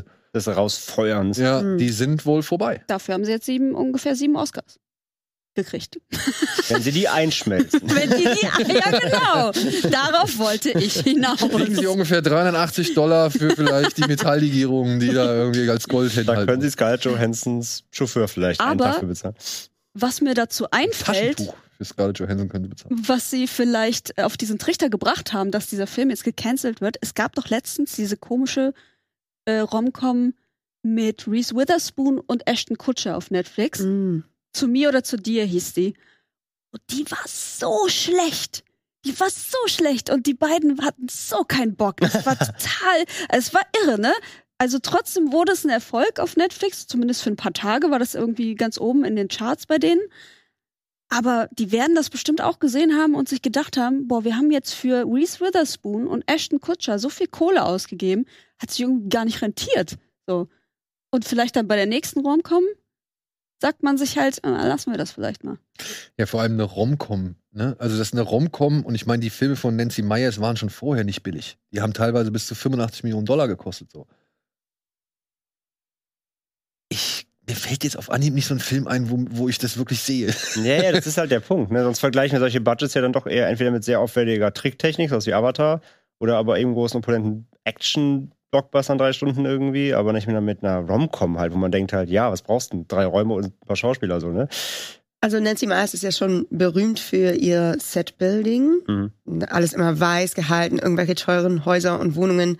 Ich glaube, dass sie wirklich auch immer oder oft in Orten selbst, also in Häusern dreht und nicht einfach nur was aufbaut. Okay, Also natürlich Wir kaufen diese Villa. rechtfertigt das trotzdem nicht, aber also bei Liebe braucht keine Ferien, den ich zufälligerweise auch schon gesehen habe. das ist ein fantastischer Film, hallo? Ja. Ich finde auch gut. Das ist der Weihnachtsfilm neben Kevin und äh, tatsächlich Liebe. Liebe braucht keine Ferien. Ja. Jedes Mal, jedes Jahr Ja. The Holiday. Mhm. Ich glaube, also ich weiß gar nicht, für wen ich mich entscheiden würde. Jack Black oder Jude Law. Beide grandios, wundervoll. Ich mag Jack Black in dem Film ein bisschen lieber. Obwohl ich die Szene mag, wenn sie telefoniert und glaubt, sie hat weggeschaltet und erzählt dann ihrer Freundin alles Mögliche und er ist noch dran oder irgendwie umgekehrt oder irgendwie sowas, ne? Sie glaubt, sie spricht mit Kate Winslet, die Jack Blacks Bruder, die Jude Laws Bruder, Schwester spielt. Und äh, die Schwester, also, warte mal. so, jetzt, ich hab's. Kate Winslet glaubt äh, zuerst, sie spricht mit Cameron Diaz und dann spricht sie, äh, wechselt sie das Telefonat zu ihrem Bruder, checkt dann, dass Cameron Diaz mit ihrem Bruder Sex hatte und will sie Ach, dann, will ihrem Geschichte. Bruder dann ansprechen, du hast mit der Frau geschlafen, die in meinem Haus wohnt? Und dann hat sie aber Cameron Diaz am Telefon. Da musste ich lachen. Ja. Ja. Ja. Das war einer der wenigen Momente. Also ich, ich mag Nancy Meyers Rom-Coms. Ich finde, sie Ey. macht das immer Und ich liebe das Haus, das kleine Haus. Ja, oh mein Winslet. Gott, Wie ja. schön das Und da kann ich verstehen, dass die Mhm. irgendwo in irgendeinen Urlaubsort gefahren sind und da vor Ort gedreht haben. So. Warum das dann trotzdem so teuer ist, erschließt sich mir auch nicht ganz. Ja. Ich meine, ich mag auch zum Beispiel, was Frauen wollen. Ich mag den wirklich. Ich finde den, ich find den unterhaltsam und charmant und lustig und äh, auch wenn es mit dem Blitz ein bisschen komisch ist, so, aber alles cool. So, aber 70 bis 85 Millionen Dollar?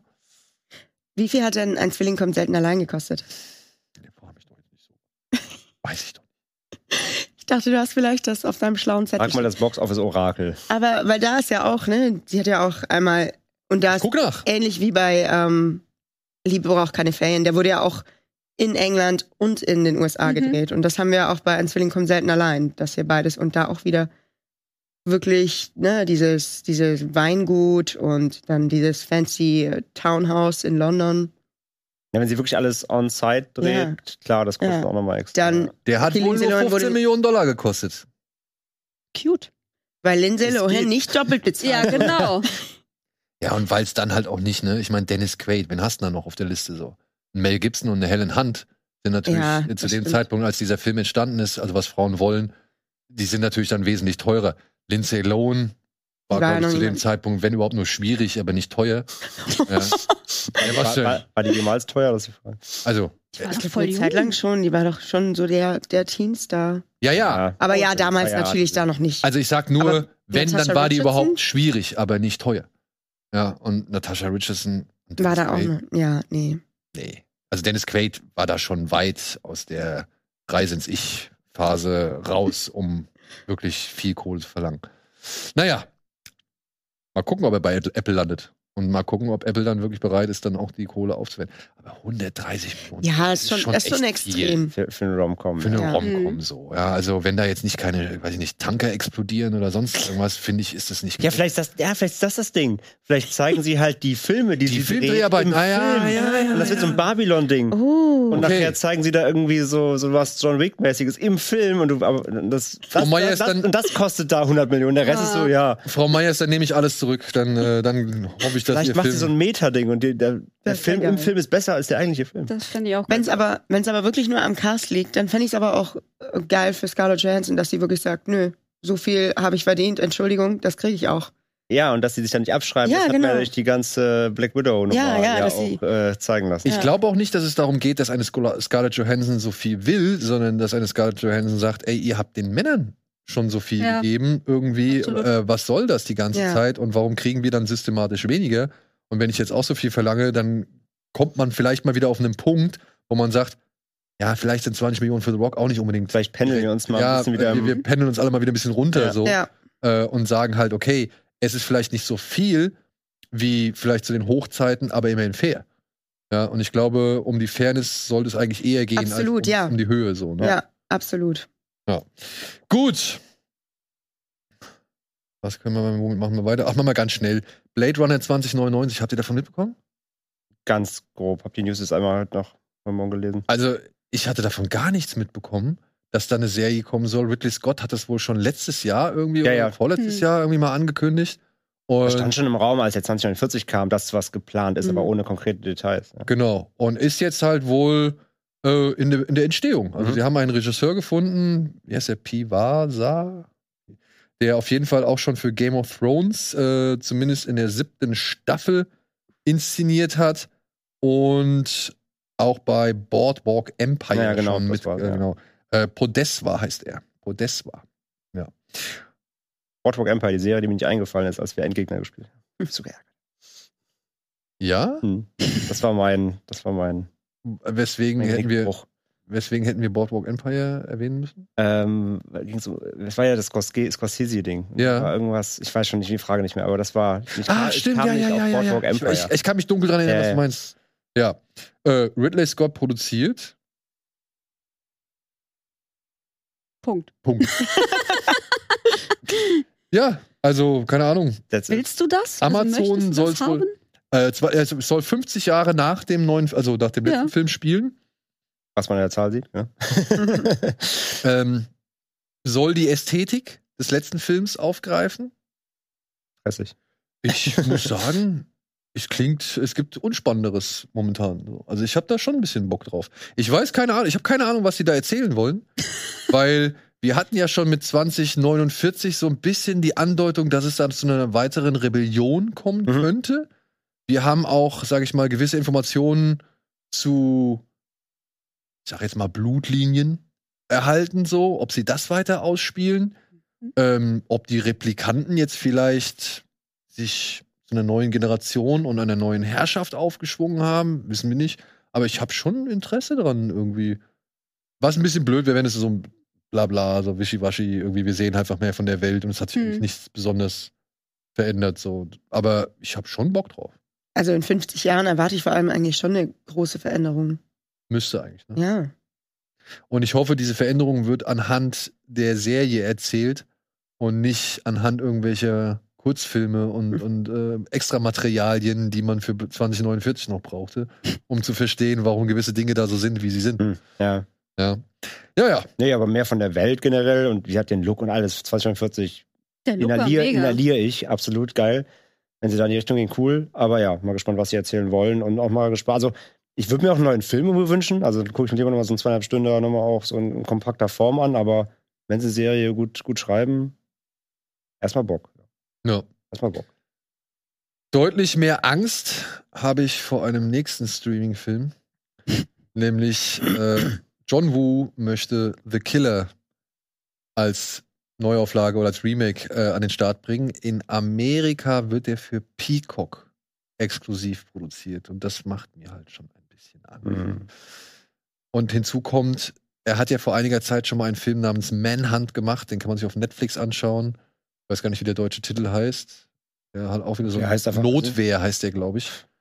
Wo man sich auch denkt, ey, Das Leute, würde ich niemals anklicken. siehst du, meine ich. Ein weiterer Grund, sein das? Netflix-Konto auf englische Sprache zu stellen. Ja. Nicht nur, weil man dann mehr Inhalte sieht. Das ist wie mit dem Hetzjagd. Es ist wie Ja. mit dem Investigation, der in Deutschland Hetzjagd heißt, Äh, wie Execution. mindestens 20 andere Filme. Execution. Execution, Entschuldigung. Jetzt- Ja, Execution, Hetzjagd, ja, gut. Habe ich auch geguckt übrigens. Und du fandst ihn auch äh, ganz gut, ne? Ja. Bisschen lang, aber Ja. Und ein bisschen, er wird schon sehr Verkopft. abstrus am Ende, Ja. aber trotzdem, ich fand, der macht Laune. war ein hartes Ding. Ne? Ja. Und die Assistentin von Khaleesi, Natalie Emanuel, ich weiß gar nicht, Missandei. Missandei? Missandei. Ja. Day. Ja. Wird jetzt, äh, so wie es aussieht, die weibliche Hauptrolle in The Killer spielen. Oder vielleicht sogar noch mehr. Also naheliegend ist, in dem Film, in dem Original von John Woo aus dem Jahre 1989 geht es um einen Auftragskiller, der noch einen letzten Job erledigen möchte, um einer Sängerin, die er blind geschossen hat, ähm, bei einem Auftrag ja eine Operation zu finanzieren oder finanzieren zu können. Denn diese Sängerin ist bei einem seiner letzten Aufträge, wie gesagt, äh, blind geworden oder das Augenlicht wurde in Mitleidenschaft gezogen.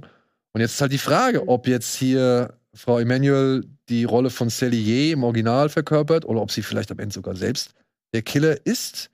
Und Omar Sy, der ebenfalls die weitere Hauptrolle spielen soll, Oh. Ob der nicht vielleicht das Opfer eines, sag ich mal, Auftrages geworden ist oder dass der Kollateralschaden. Ja.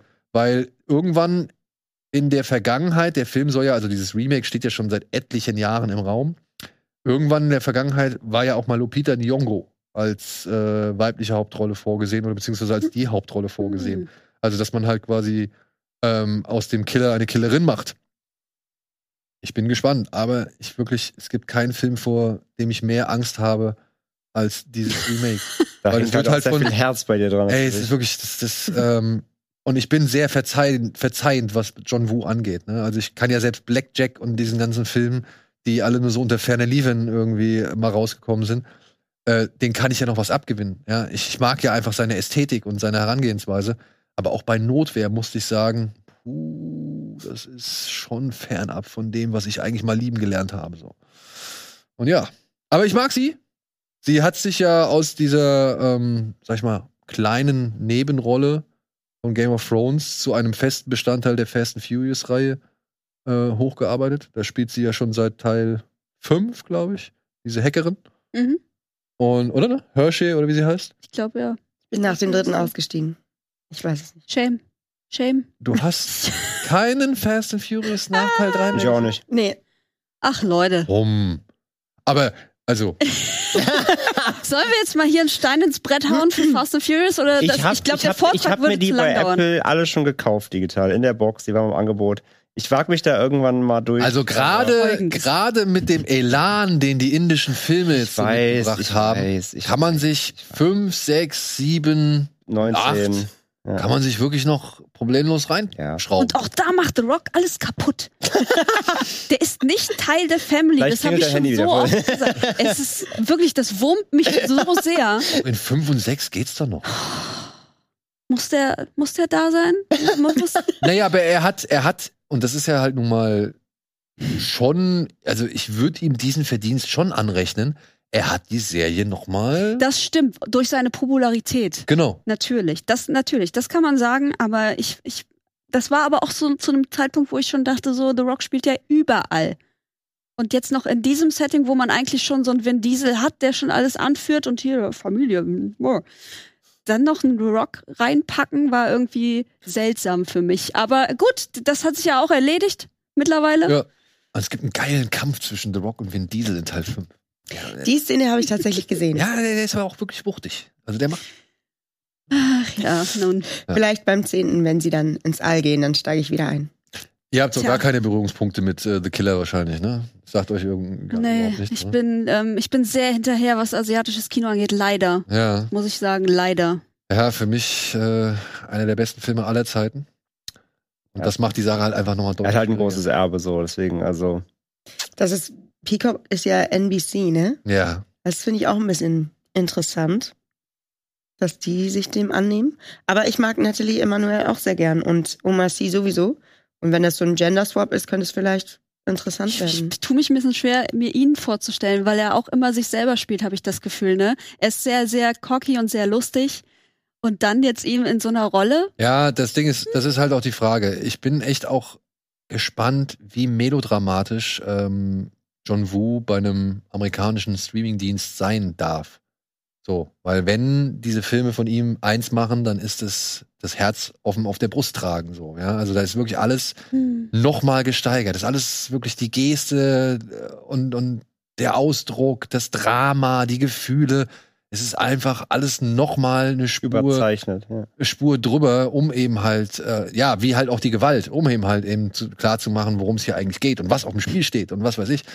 Und ich weiß gar nicht, ob das irgendwie mit einem Oma Sai und dann halt auch einem Streamingdienst, der ja vor allem für die amerikanischen Kunden, sage ich mal, Sachen produziert, ob das wirklich da so erlaubt ist und dann auch funktioniert. Ich kann mir jetzt eh ganz schwer vorstellen, halt so eine, so eine, ja, ich meinte, Killer ist jetzt noch nicht so, also das Heroic Bloodshed Ding, so, wo ich als erstes hervorheben würde, das wäre immer noch City Wolf oder so, aber klar, der seine, auch seine, seine Bloodshed-Momente. Ich kann mir gar nicht vorstellen, wie das jetzt auf, dann auch auf amerikanisch in der heutigen Zeit, wie das, wie er das dreht. Ich kann mir das überhaupt noch nicht vorstellen. Vielleicht So. sollten wir uns alle noch mal ins Gedächtnis rufen, dass sie Oldboy auch ähm, verfilmt haben. Und das ist auch schief gegangen. Ja, also ich, aber das, Das ist ja auch schon sehr lange her. Ja, das hat aber auch nicht Park aber Chan-wook selber ver verzettelt. da hat Also man auch gedacht, so, oh, das ist aber jetzt Ja. sehr herausfordernd. Moment, wer war das? War das nicht Spike Lee, der das Oldboy Nein. Remake gemacht hat? Spike Lee hat sowas verbrochen. Ich glaube, Spike Lee, das ist auch so ein Punkt, der immer wieder totgeschwiegen wird, ne? Ist das von Spike Lee? Nee, oder? das würde Nee. mich aber jetzt wär- Das schockieren. hätte mich jetzt auch Ah, kurz warte mal, Freunde. Ist das Das was? ist ein bekannter Name. Oh, ist es Spike Lee? Es ist wirklich Spike Wow. Es ist Spike Lee. Spike Okay. Lee hat das Oldboy Remake gedreht. Das hat verkackt. Okay. Verkack- Ja. Ja. Und ja, Krass, okay, das ist, das das wirklich, ich- das ich ist würd wirklich sagen, deine Angst ist berechtigt. gesagt, Nee. ne? Stimmt. Ich habe vor allem erst vor kurzem was zu Spike Lee an seinem Geburtstag geschrieben und bin nochmal seine Vita durchgegangen. Ich schön ignoriert. hast du schön ignoriert. Also, ja, solltest du vielleicht den Text nochmal angehen. So, ne? Ja, so, ja hm, mag ich das, hm, kenne ich nicht. Hauptsache, äh, do the right thing ist mit drin. Ey, ähm, und jetzt, jetzt muss ich noch einmal gucken, aber Und Black oh, Clansman. da verrutscht Oh das Brötchen. Ähm, ja, krass, okay. Nee, oder? Lass mich jetzt noch einmal. Ich habe nämlich, ja, Malcolm X. Hm. Malcolm X ähm, will ich mir jetzt unbedingt nochmal anschauen, Ja. weil ich habe durch Zufall oder über Twitter wurde mir halt so ein Video von äh, Roger Ebert in die Timeline gespült, wo er mit Martin Scorsese die zehn besten Filme jeweils der 90er Jahre vorgestellt hat, also Uh. ihre persönlichen Ja. zehn besten Filme. Und bei beiden war Malcolm X mit drin. Krass. Und ich Aber glaube, nicht. es gibt ja auch noch diesen, da gab es ja auch damals einen so gesehen kleinen Shitstorm, dass ja Denzel, Denzel, Entschuldigung, ha! Ich darf jetzt wieder Denzel sagen. Ich darf Denzel. jetzt wieder Denzel sagen. Weil es ist so, das ist sein Name. Er darf, er wird so ausgesprochen. Seine Mutter hat ihn nur so Denzel genannt, weil der Vater halt auch Denzel heißt. Und wenn sie Oh. Denzel gesagt hätte, wären beide gekommen. Deswegen hat sie es anders betont. Und deswegen Smart. hat sie Denzel gesagt. Ah. Nein, Eddie, Denzel. Aber die Denzel. Frage- Denzel, Denzel, Denzel. Wenn die Mutter ihn Denzel nennt und die Mutter ihm den Namen gegeben hat, solltest du da nicht auch Denzel sagen? Die Mutter hat ihm pragmatisch einen Namen gegeben. Wenn meine Mutter früher zu mir Schätzelein gesagt hat, ja, Oder Daniel. ja gut, es gab keinen weiteren bei uns im Haushalt. Bübchen. Ja, zum Beispiel, ne? Dann muss es ja auch nicht unbedingt äh, weitergetragen werden. Aber wir Das bei schon uns weiter heißen auch beide Maus. Ich heiße Maus und meine Mutter heißt Maus. Und dann, wenn mein Vater ruft, sagen wir immer zuerst welche. Siehst du? Ne? Weil das, da ist auch immer das Missverständnis dann. Maus Da war die Maus Mama von Denzel einfach deutlich cleverer und hat sich diese ganze Mühe Ja, erspart. das ist, das ist smart, Ja. ja. Man hätte sein Viele Kind auch, verbrauchte Luft, die da einge eingespart man wurde. hätte sein Kind einfach auch anders nennen können. Aber ich glaube, das ist ähm, Gut, ist halt Junior. Ne? untraditionell, Also genau. wir ja. haben das ja nicht, dieses Junior bei Ja, uns. ja. Also wie viele Leute kennt, kennt ihr jemanden persönlich, der Junior heißt irgendwie? Nee. Mein Bruder ist tatsächlich nach meinem Opa benannt. Oder einer meiner Brüder, weil er am selben Tag geboren ist, aber niemand nennt ihn Junior. Na gut, bei Sollte ich deinem, vielleicht mal anfangen. bei deinem Opa, also wenn er nach deinem Opa benannt worden ist, dann wird man ja, glaube ich, eh nicht Junior sagen, oder? Nee? Ich glaube, Junior bezieht sich ja immer Ach noch so, auf den nur auf Eine Generation Ach übersprungen so. quasi. Hm, Ja. Okay, ich habe nichts gesagt. Ja, äh, wo waren wir jetzt? Ah ja, Malcolm X, will ich Ja. auf jeden Fall nochmal angucken. Äh, auch von Spike Lee. Ich hoffe, den hast du erwähnt. Den habe ich erwähnt. Ist auch einfach ein geiler Film. Ja, aber Oldboy 90er ist keiner. eh geil. Oldboy ist ein Schandfleck in der Vita. Ja. Und den sollte man vielleicht mal ein bisschen öfter erwähnen, wenn man Spike Lee zu sehr in den Himmel loben will. Aber jedenfalls eben, da hat eben nicht der Original-Director das Ganze angefasst, sondern hier haben wir Und das ja. ist ja das Tragische. Ja, Das ist ja, wirklich ich das weiß. Tragische. Wir hatten schon gute Beispiele. Wir hatten Michael Haneke, der Funny Games gemacht hat. Und ich finde, man kann das US-Remake von Funny Games kann man sich auch wundervoll anschauen. The Ring. The Ring. Nee, Mhm. das war bei Gore Verbinski. Grudge war's. Grudge. Grudge war's. Ja. Und jetzt macht halt John Woo ein Remake von seinem alten Film, Ja, von seinem eigenen ja. Film. Und das ist natürlich Angst. So. Pure Angst. Aber gut. Wir werden sehen. Aber Angst scheint man auch gerade bei Disney zu verspüren, oder? Wenn man das mal so. Habt ihr das mitbekommen? Victoria Alonso Ja. ist jetzt nach 17 Jahren Tätigkeit bei Marvel gegangen. Victoria Alonso ist eine Frau, die war President of Physical and Post-Production, VFX and Animation. Ja, das war die führende Person in der ganzen VFX-Abteilung von Marvel. Oder halt, was die Special Effects angeht. War auch mitverantwortlich für halt eben Designs von äh, Iron Man bis Endgame und so weiter. Wird aber in der Branche wohl auch als jemand hingestellt, der für die ganze Crunch-Time und Mhm. eben für das doch deutlich schlechte Arbeitsklima in der VFX-Branche äh, verantwortlich gemacht. Sie wird es nicht allein gewesen sein. Ich wette, da waren genug Menschen involviert, die auch ihren Teil dazu beigetragen haben. Aber man sagt über sie jetzt sowohl Positives wie Negatives.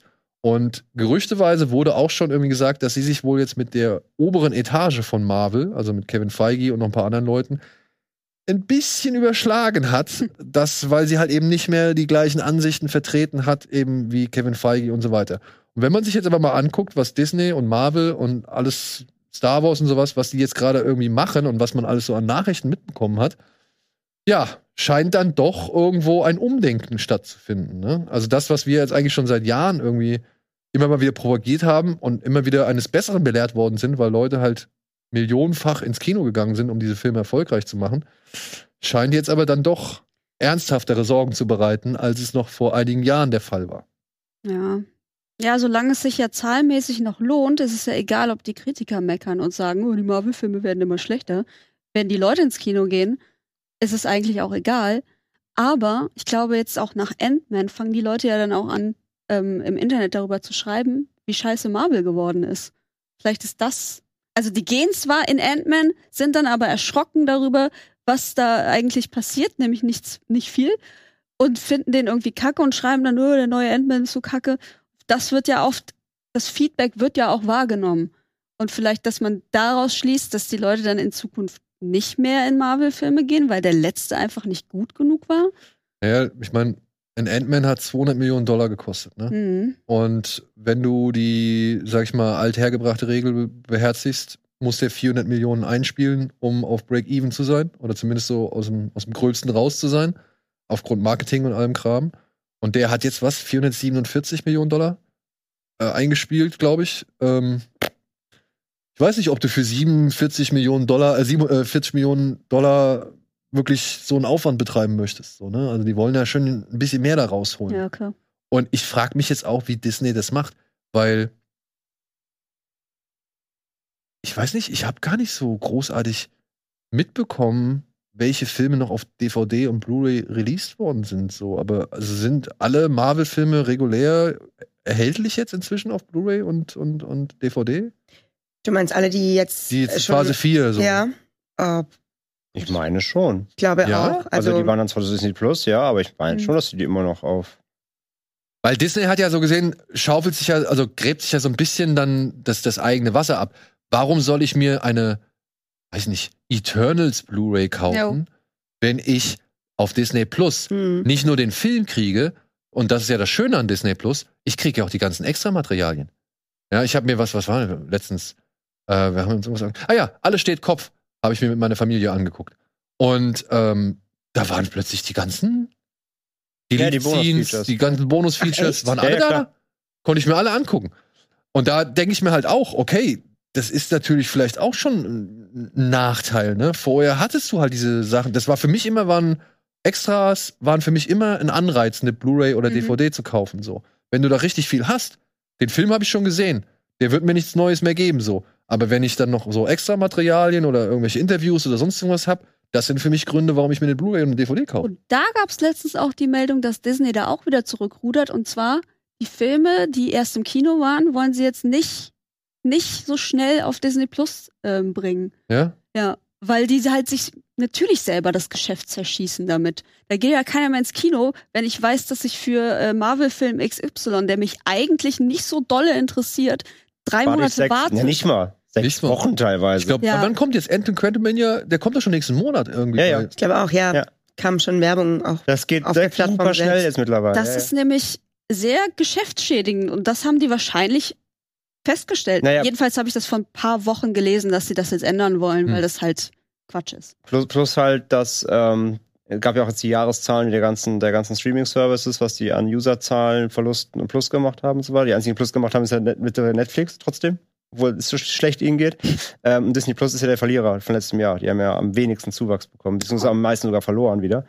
Ähm, Ja, gut, das ist aber, das kommt Woher durch diese? Cricket-Geschichte, oder? Bitte? Das kommt vor allem durch diese Cricket-Geschichte, weil die ja in Indien Ähm, ja, ja, ja, die diese, ganzen, diese die Rechte, ganzen Rechte für, verloren haben. für Ja, Cricket ja, verloren aber haben. trotzdem halt, ne? Sie, sie wachsen, glaube ich, nicht so schnell. Das war eine Statistik, die rausgegeben wurde. Da gab es einen großen Vergleich, weiß nicht, wo ich gelesen habe, Variety oder so. Ähm, die legen ja Geschäftszahlen offen und dann Mhm. hole ich das raus eben. Und das ist einfach ähm, das Problem, dass sie einfach, glaube ich, nicht so schnell wachsen, wie sie halt gerne würden. Und ähm, weil wenn sie, wenn sie sagen, sie hätten jetzt massiven Disney Plus Zuwachs und sagen, okay, wir brauchen eigentlich das physikalische Geschäft auch gar nicht mehr, die haben alle Disney Plus, die bezahlen uns eh genug, passt. Aber ich glaube auch da eben gibt es die Diskrepanz so. Es haben nicht genug Le Leute Disney Plus abonniert, es wächst nicht schnell genug für sie, um das zu rechtfertigen. Deswegen macht der Move dann wieder Sinn zu sagen, wir brauchen doch mehr Kino wieder. Ja. Und ich meine, sie machen ja eh ihre vielen Knebeldeals mit den Kinos, ne? Alles muss zur Primetime laufen, nichts anderes. Ähm, so, das heißt, sie werden wahrscheinlich doch wieder darauf mehr gehen und die Kohle abzugreifen am Boxoffice, die Zeiten verschieben. Und ja, wie gesagt, also soweit ich weiß, gibt's die ganzen Marvel-Filme und alles, was von Disney kommt. Ich sehe es auch regulär. gerade. Thor, Love and Thunder gibt's auf Blu-ray. Ja, ja, genau. Weil die machen auch nach wie vor die Steelbooks, die ja bei den Sammlern super Stimmt, beliebt ja. auch sind, Ja, immer noch. ja, ja. Also wenn du die ganzen Marvel-Steelbooks noch hast, die letzten zehn Jahre irgendwie, die sind mittlerweile auch 200 Euro pro Stück wert im, bei Untersammlern. So, da, da machen sie schon noch, glaube ich, ihren Cut. Aber ähm, nochmal gerade so zu der ganzen Einstiegs mit der VFX-Geschichte und so weiter.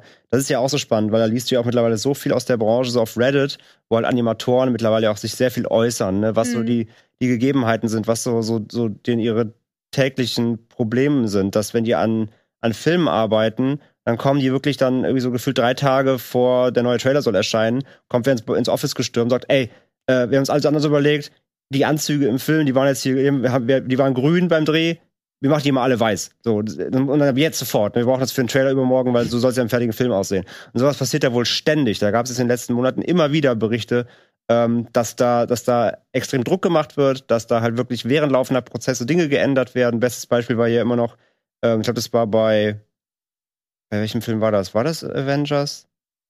Wo sie diese weißen Anzüge haben. Endgame. Endgame ist das, ne? Oh. Genau, und die waren im Originaldreh, war, das war, war das so, glaube ich, sogar. Die waren eigentlich blau oder so und das wurde in der Postprod, eigentlich haben wir das Blaues an, das wurde dann halt auch auf weiß geändert, weil sie das Design halt in der Produktion, in der Postprod auch geändert haben. Dann sitzen da Animatoren halt wochenlang an Sachen dran, dann kommt einer reingestürmt, nee, doch nochmal alles anders. Das heißt, die müssen immer wieder Sachen verwerfen. Und dann muss aber auch bis morgen fertig sein, natürlich, ne? Also es gibt da, die Berichte häufen sich da massiv Hm. und der Druck in dieser Branche halt ist wohl wirklich unfassbar. Und ich, also, eigentlich hätte ja Cats schon ein deutliches Warnsignal sein sollen. Ja, wo die ganzen Animatoren dann im Nachhinein berichtet haben, ja, Leute, was sollen wir machen? Wir haben ein Jahr Zeit, um den Trailer zu machen. Ja. Und wir kriegen ein halbes Jahr für den gesamten Film. Film, ja. Also, äh, wie soll das funktionieren? Ja, ja, genau. Ja. Ne, und das ist halt, das ist halt die große Problematik. Und deswegen halt, das ist ja immer das große Problem. Die sagen, Leute draußen, die gehen ins Kino, sehen den Film, sagen danach, boah, die Effekte waren ultra scheiße und so weiter. Ne? Was sind denn das für Leute, Amateure, die da dran sitzen? Nein, das sind absolute Vollprofis, sind die Mhm. Besten ihres Fachs, die da sitzen. Mhm. Die haben nur keine Zeit. Genau. Das Oder müssen auch parallel dazu noch für drei, vier andere Genau, Filme ne? arbeiten. und müssen, Ja. müssen das alles parallel schustern. So. Das sind die absoluten Superprofis, wie im Anime-Bereich. Da hörst du das auch immer wieder, dass die großen Studios viel zu viel Druck machen. Das sind absolute Profis, aber wenn die nicht genug Zeit und Ressourcen haben und so einen Druck kriegen und immer alles noch mal dreimal überwerfen müssen, dann schaffst der Beste, ne? Du kannst auch in zwei Tagen kein Haus bauen. So. Das, Ja. ist auch krumm, also quasi. Videospiele, gleiches Thema. Ne? Ne? Genau. Mhm. Kannst Sieht auf halt alles. Cyberpunk erstmal scheiße aus, Genau, ne? wenn du nicht genug Zeit Dann musst hast. du halt einfach ja. mal ein Jahr noch mal warten. So, es geht halt nicht, weil die, weil die, weil die Marketing-Schedules halt stehen, dann muss es halt rauskommen, fertig sein. Aber ja, das liegt ja nicht an den, an den Leuten. Die haben Skills ohne Ende. Hat Ja, man ja bei Avatar gesehen. Und das ist ja zum Teil, Der dem sich sie Zeit ja die Klinke, hat. ja. Die haben nur Mhm. keine Zeit. Ja. Ja. Und ähm, ja, aber das scheint ja auch ein Bob Iger inzwischen begriffen zu haben. Deswegen wird ja jetzt auch reihenweise der Stecker gezogen, beziehungsweise verschoben. Die Marvels kommen später, werden jetzt nochmal überarbeitet. Äh, Star Wars ist so gut wie alles irgendwie erstmal auf Eis gelegt worden. Von D&D, also von äh, hier von den Game of Thrones äh, Machern, hörst du nichts mehr. Patty Jenkins weg. Ähm, was war der nächste? Jetzt Damon Lindelof, der angeblich an einer Fortsetzung der ursprünglichen Saga irgendwie gesessen hat, ist mit dem anderen Drehbuchautoren auch weg. Ja. Macht auch nichts mehr. Die Ähm, Avengers werden auch verschoben, ne? Die Avengers-Filme. ja, die also die, sie halten dann kommen. den Avengers fest und sagen halt, die werden auf jeden Fall kommen. Und nur mit einem anderen Cast, aber ja, sie werden auf jeden Fall alles ein bisschen entzerren und, und Irgendwer hat mir erzählt, die werden um zwei Jahre verschoben. Ähm, ja, die, die beiden Filme, die sollten ja ursprünglich, glaube ich, sogar innerhalb eines Jahres. Ja, kommen. genau.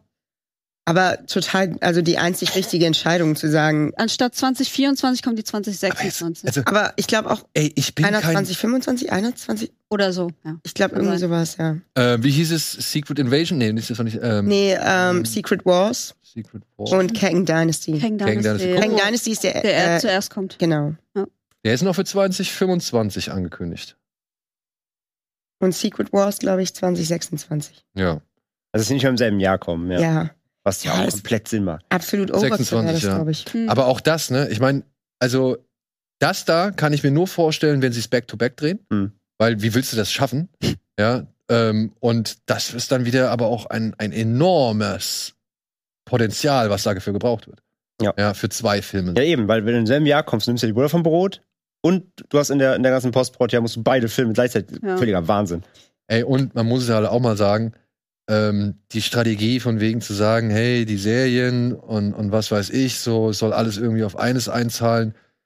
Ich glaube, das wird spätestens bei Captain Marvel oder bei den Marvels wird das äh, denen auf die Füße fallen so. Also allerspätestens, weil Marvel, Miss Marvel hieß die Serie so? Miss, Miss Marvel, ja. Ja, ist ja wohl, glaube ich, die am wenigsten geguckte Marvel-Serie. Ja, Ne? leider, die war Mhm. charmant. Ja, wirklich. Ey, das, das, darum geht's auch nicht, ne? Also will ich gar nicht abstreiten. Ja. Ich sage einfach nur, dass es halt Figuren gibt, die sind berühmter, bekannter und Themen, die sind irgendwie, weiß ich nicht, interessanter. Und wenn du halt irgendwas hast, worauf dann jetzt noch ein ganzer Film aufbauen soll, bei Ironheart sehe ich es halt auch so. Die hat bei Black Panther auch keinen, also ich habe Ja. niemanden nach Wakanda Forever irgendwie gehört, oh ja, Ironheart, auf die freue ich mich, die muss ich jetzt unbedingt gucken, so.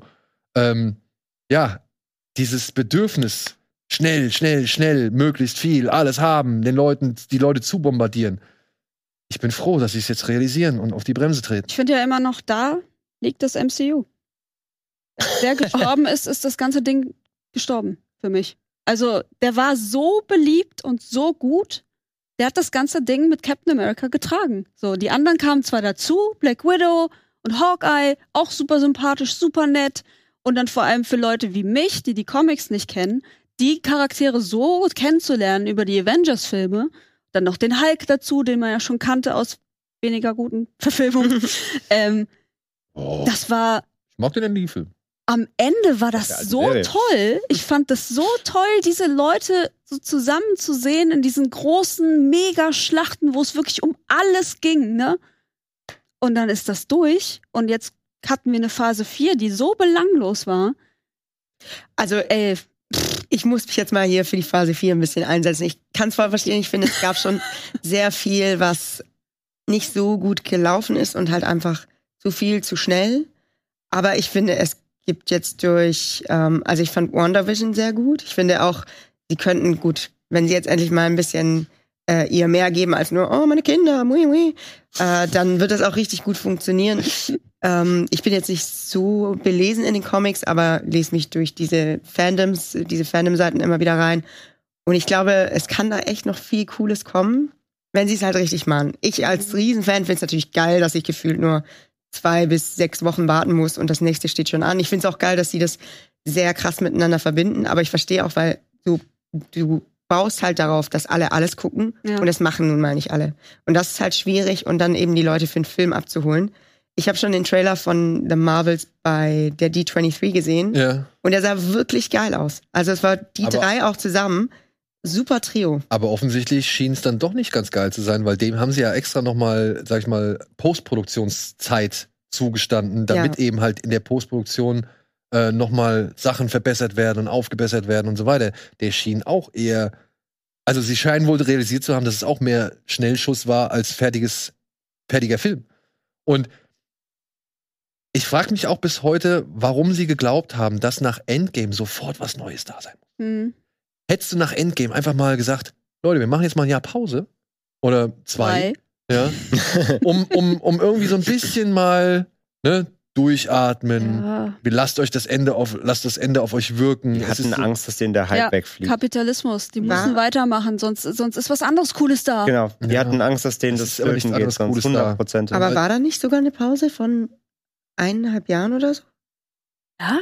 War das? Dann hat sich nicht Endgame kam noch kam raus. hat sich nicht so lange 2000 angefühlt, jedenfalls. Ja, wenn, dann war das nur wegen 18? Corona. WandaVision kam dann nach, Ja. oder? Und WandaVision kam ja erst 2020. Boah. Das Also wenn erst- so war, dann hat man es auf jeden Fall nicht so wahrgenommen, Ja. finde ich. Oder die, oder die, das Ich glaube, es waren sogar zwei Jahre, auch wieder direkt oder? Zu. Endgame war doch 2018? 19. 19. 19. Ja, ja, 19 auf jeden Ah, Fall. okay, 19. ja. 2019 und Ja, dann kam Corona tatsächlich, ja. Also, ja. Das hätte sie Ja, wahrscheinlich also- sogar früher schon fertig Genau. gemacht. Also wenn Corona nicht gewesen wäre, dann wäre es wahrscheinlich noch früher gekommen. ja, bestimmt. Und ähm, trotz Corona, ja, sag ich mal, na, das ist jetzt so eine chronologische Reihenfolge. Das ist nicht. Ach so, die ist nicht. Und ich sag mal, der, ja, der okay. Bass wurde halt trotzdem super aufrecht erhalten. Ne? Also sie haben ihn auch gar nicht abklingen lassen, weil sie, ich glaube, die hatten super Angst, dass sie das irgendwie sonst aus den Fingern gleitet. Mhm.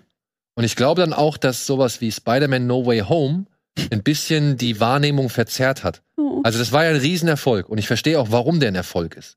So, das waren die drei Spider-Mans, die man bislang kennengelernt hat. Es war auch ein sehr, ja, wie soll man sagen, er hat verstanden, wo er die Emotionen da reinholen muss, so und wie er die Emotionen reinholen muss. Dazu noch dieses, sag ich mal, eher Samstagmorgen-Cartoon, quatschige Mhm. Story-Verhalten so, was auch gepasst hat, meiner Ansicht nach, gerade zu Spider-Man. Und ich glaube, die haben dadurch ein bisschen so ähm, gedacht, okay, es kann einfach noch weitergehen. Und ich hätte trotzdem, Ja, ich, ich glaube, ich sehe das auch so ähnlich wie du, dass sie mal wieder so eine, ich nenne es jetzt mal Bonding-Action brauchen, dass wir auch mal Ja. gerade die neuen, die wir jetzt alle kennengelernt haben, dass jetzt mal ein Shang-Chi auf, ähm, weiß ich nicht, vielleicht auf Kate Bishop oder sowas, es ist völlig willkürlich, aber äh, es war ja schon ganz cool, ähm, Florence Pugh und Mhm. wie heißt sie nochmal, die Kate Bishop spielt? Äh, äh, Haley Haley Steinfeld, Steinfeld. ja. Steinfeld, die-. Die beiden Ah. zusammen war ja schon richtig super Dynamik. Und Ja. Wenn man noch mehr davon mitbekommt und die so ein bisschen jetzt als neues Team alle aufbaut, Also Endgame 2019. Spider-Man Far From Home, auch zwei. Das war der Abschluss. Das war ja der letzte Film. stimmt. Ah, Ja. okay. Und dann kam erst 2021 wieder etwas. Aber das, wie gesagt, vor allem Corona aufgrund von Corona. Und Mhm. dann haben sie 22, haben sie direkt rausgeballert, ne? Black Widow, WandaVision, Falcon and the Winter Soldier, Loki, What If, Shang-Chi, Eternals, Wow. Hawkeye, Spider-Man so No Way. Home. Kam alles im gleichen Jahr. Hör doch auf. Ja. Marvel. MG schießt. Äh, Und, und da muss ich sagen, ja, ne, also da das hätte man, auch, das vielleicht hätte man auf drei Jahre verteilen können. So ein bisschen. Äh, hätte man vielleicht echt einfach äh, nicht irgendwie Angst haben müssen, dass Corona so viel irgendwie verhindert oder ver verändert hat äh, oder vielleicht einfach noch mal den Hunger irgendwie ein bisschen kochen lassen. Hm. Ja, ein Jahr ist wahrscheinlich dann echt nicht genug. Da musst du dann so drei oder vier Jahre irgendwie Ja. warten, dass da wieder ein Bedürfnis da ist, dass da wieder irgendwie die Lust groß ist so. Und das Auf der anderen Seite, sorry, aber Bitte. zu dem Zeitpunkt war ja auch noch nicht wirklich abzusehen, wie lange jetzt dieses Corona-Ding geht. Ich weiß, also ich denke mal, Corona hat halt deutlich, also hat viele Schwachstellen des, der aktuellen Kinosituation, sag ich mal, ähm, noch schwächer gemacht. Mhm. oder eben noch weiter hervorgeholt, um zu sagen, ey, da hätten wir eigentlich schon früher darauf reagieren müssen. Und auch gerade mit diesen ganzen explodierenden Budgets. Wir haben schon so oft gesagt, die Filme wären einfach meiner Ansicht nach viel zu teuer. Ja. Jeder. Hm. Es wird viel zu teuer. Du musst diese Filme nicht so teuer machen. Mhm. Und dann vielleicht auch, ne, ja, anhand dieser Crunch-Time, der ganzen, sag ich mal, Dilemmas in der VFX-Branche, einfach auch mal wieder ein bisschen runterschrauben, diesen ganzen Anteil. Mal gucken, ob man es vielleicht nicht doch irgendwie auch real und handgemacht und irgendwie anders hinkriegt. Echte Ja. Kulissen. Echte Kulissen. Liebe ich. Und, und, und weiß ich nicht, nicht unbedingt, der, der Typ muss nicht 30.000 Meter fliegen, sondern vielleicht reichen auch nur so 300. ja? Also, Sag das mal Superman. ja, Ja, ja, ja. ja. obwohl es bei Superman, ich meine, das Fliegen von irgendwelchen Leuten, das ist ja nicht das Schlimme, aber es sind ja diese Welten, die sie Ja, ja, ja. kreieren und dann irgendwie die Zerstörung, Black Adam. die sie So. da machen wollen und so weiter. Die ganze Und Luft. Genau, ey, Black Adam. da. Ich meine, Black Adam war doch nicht eine, ein Baustein, war doch nicht ein Baustein Ein. echt. War doch alles digital. Ja. Cool.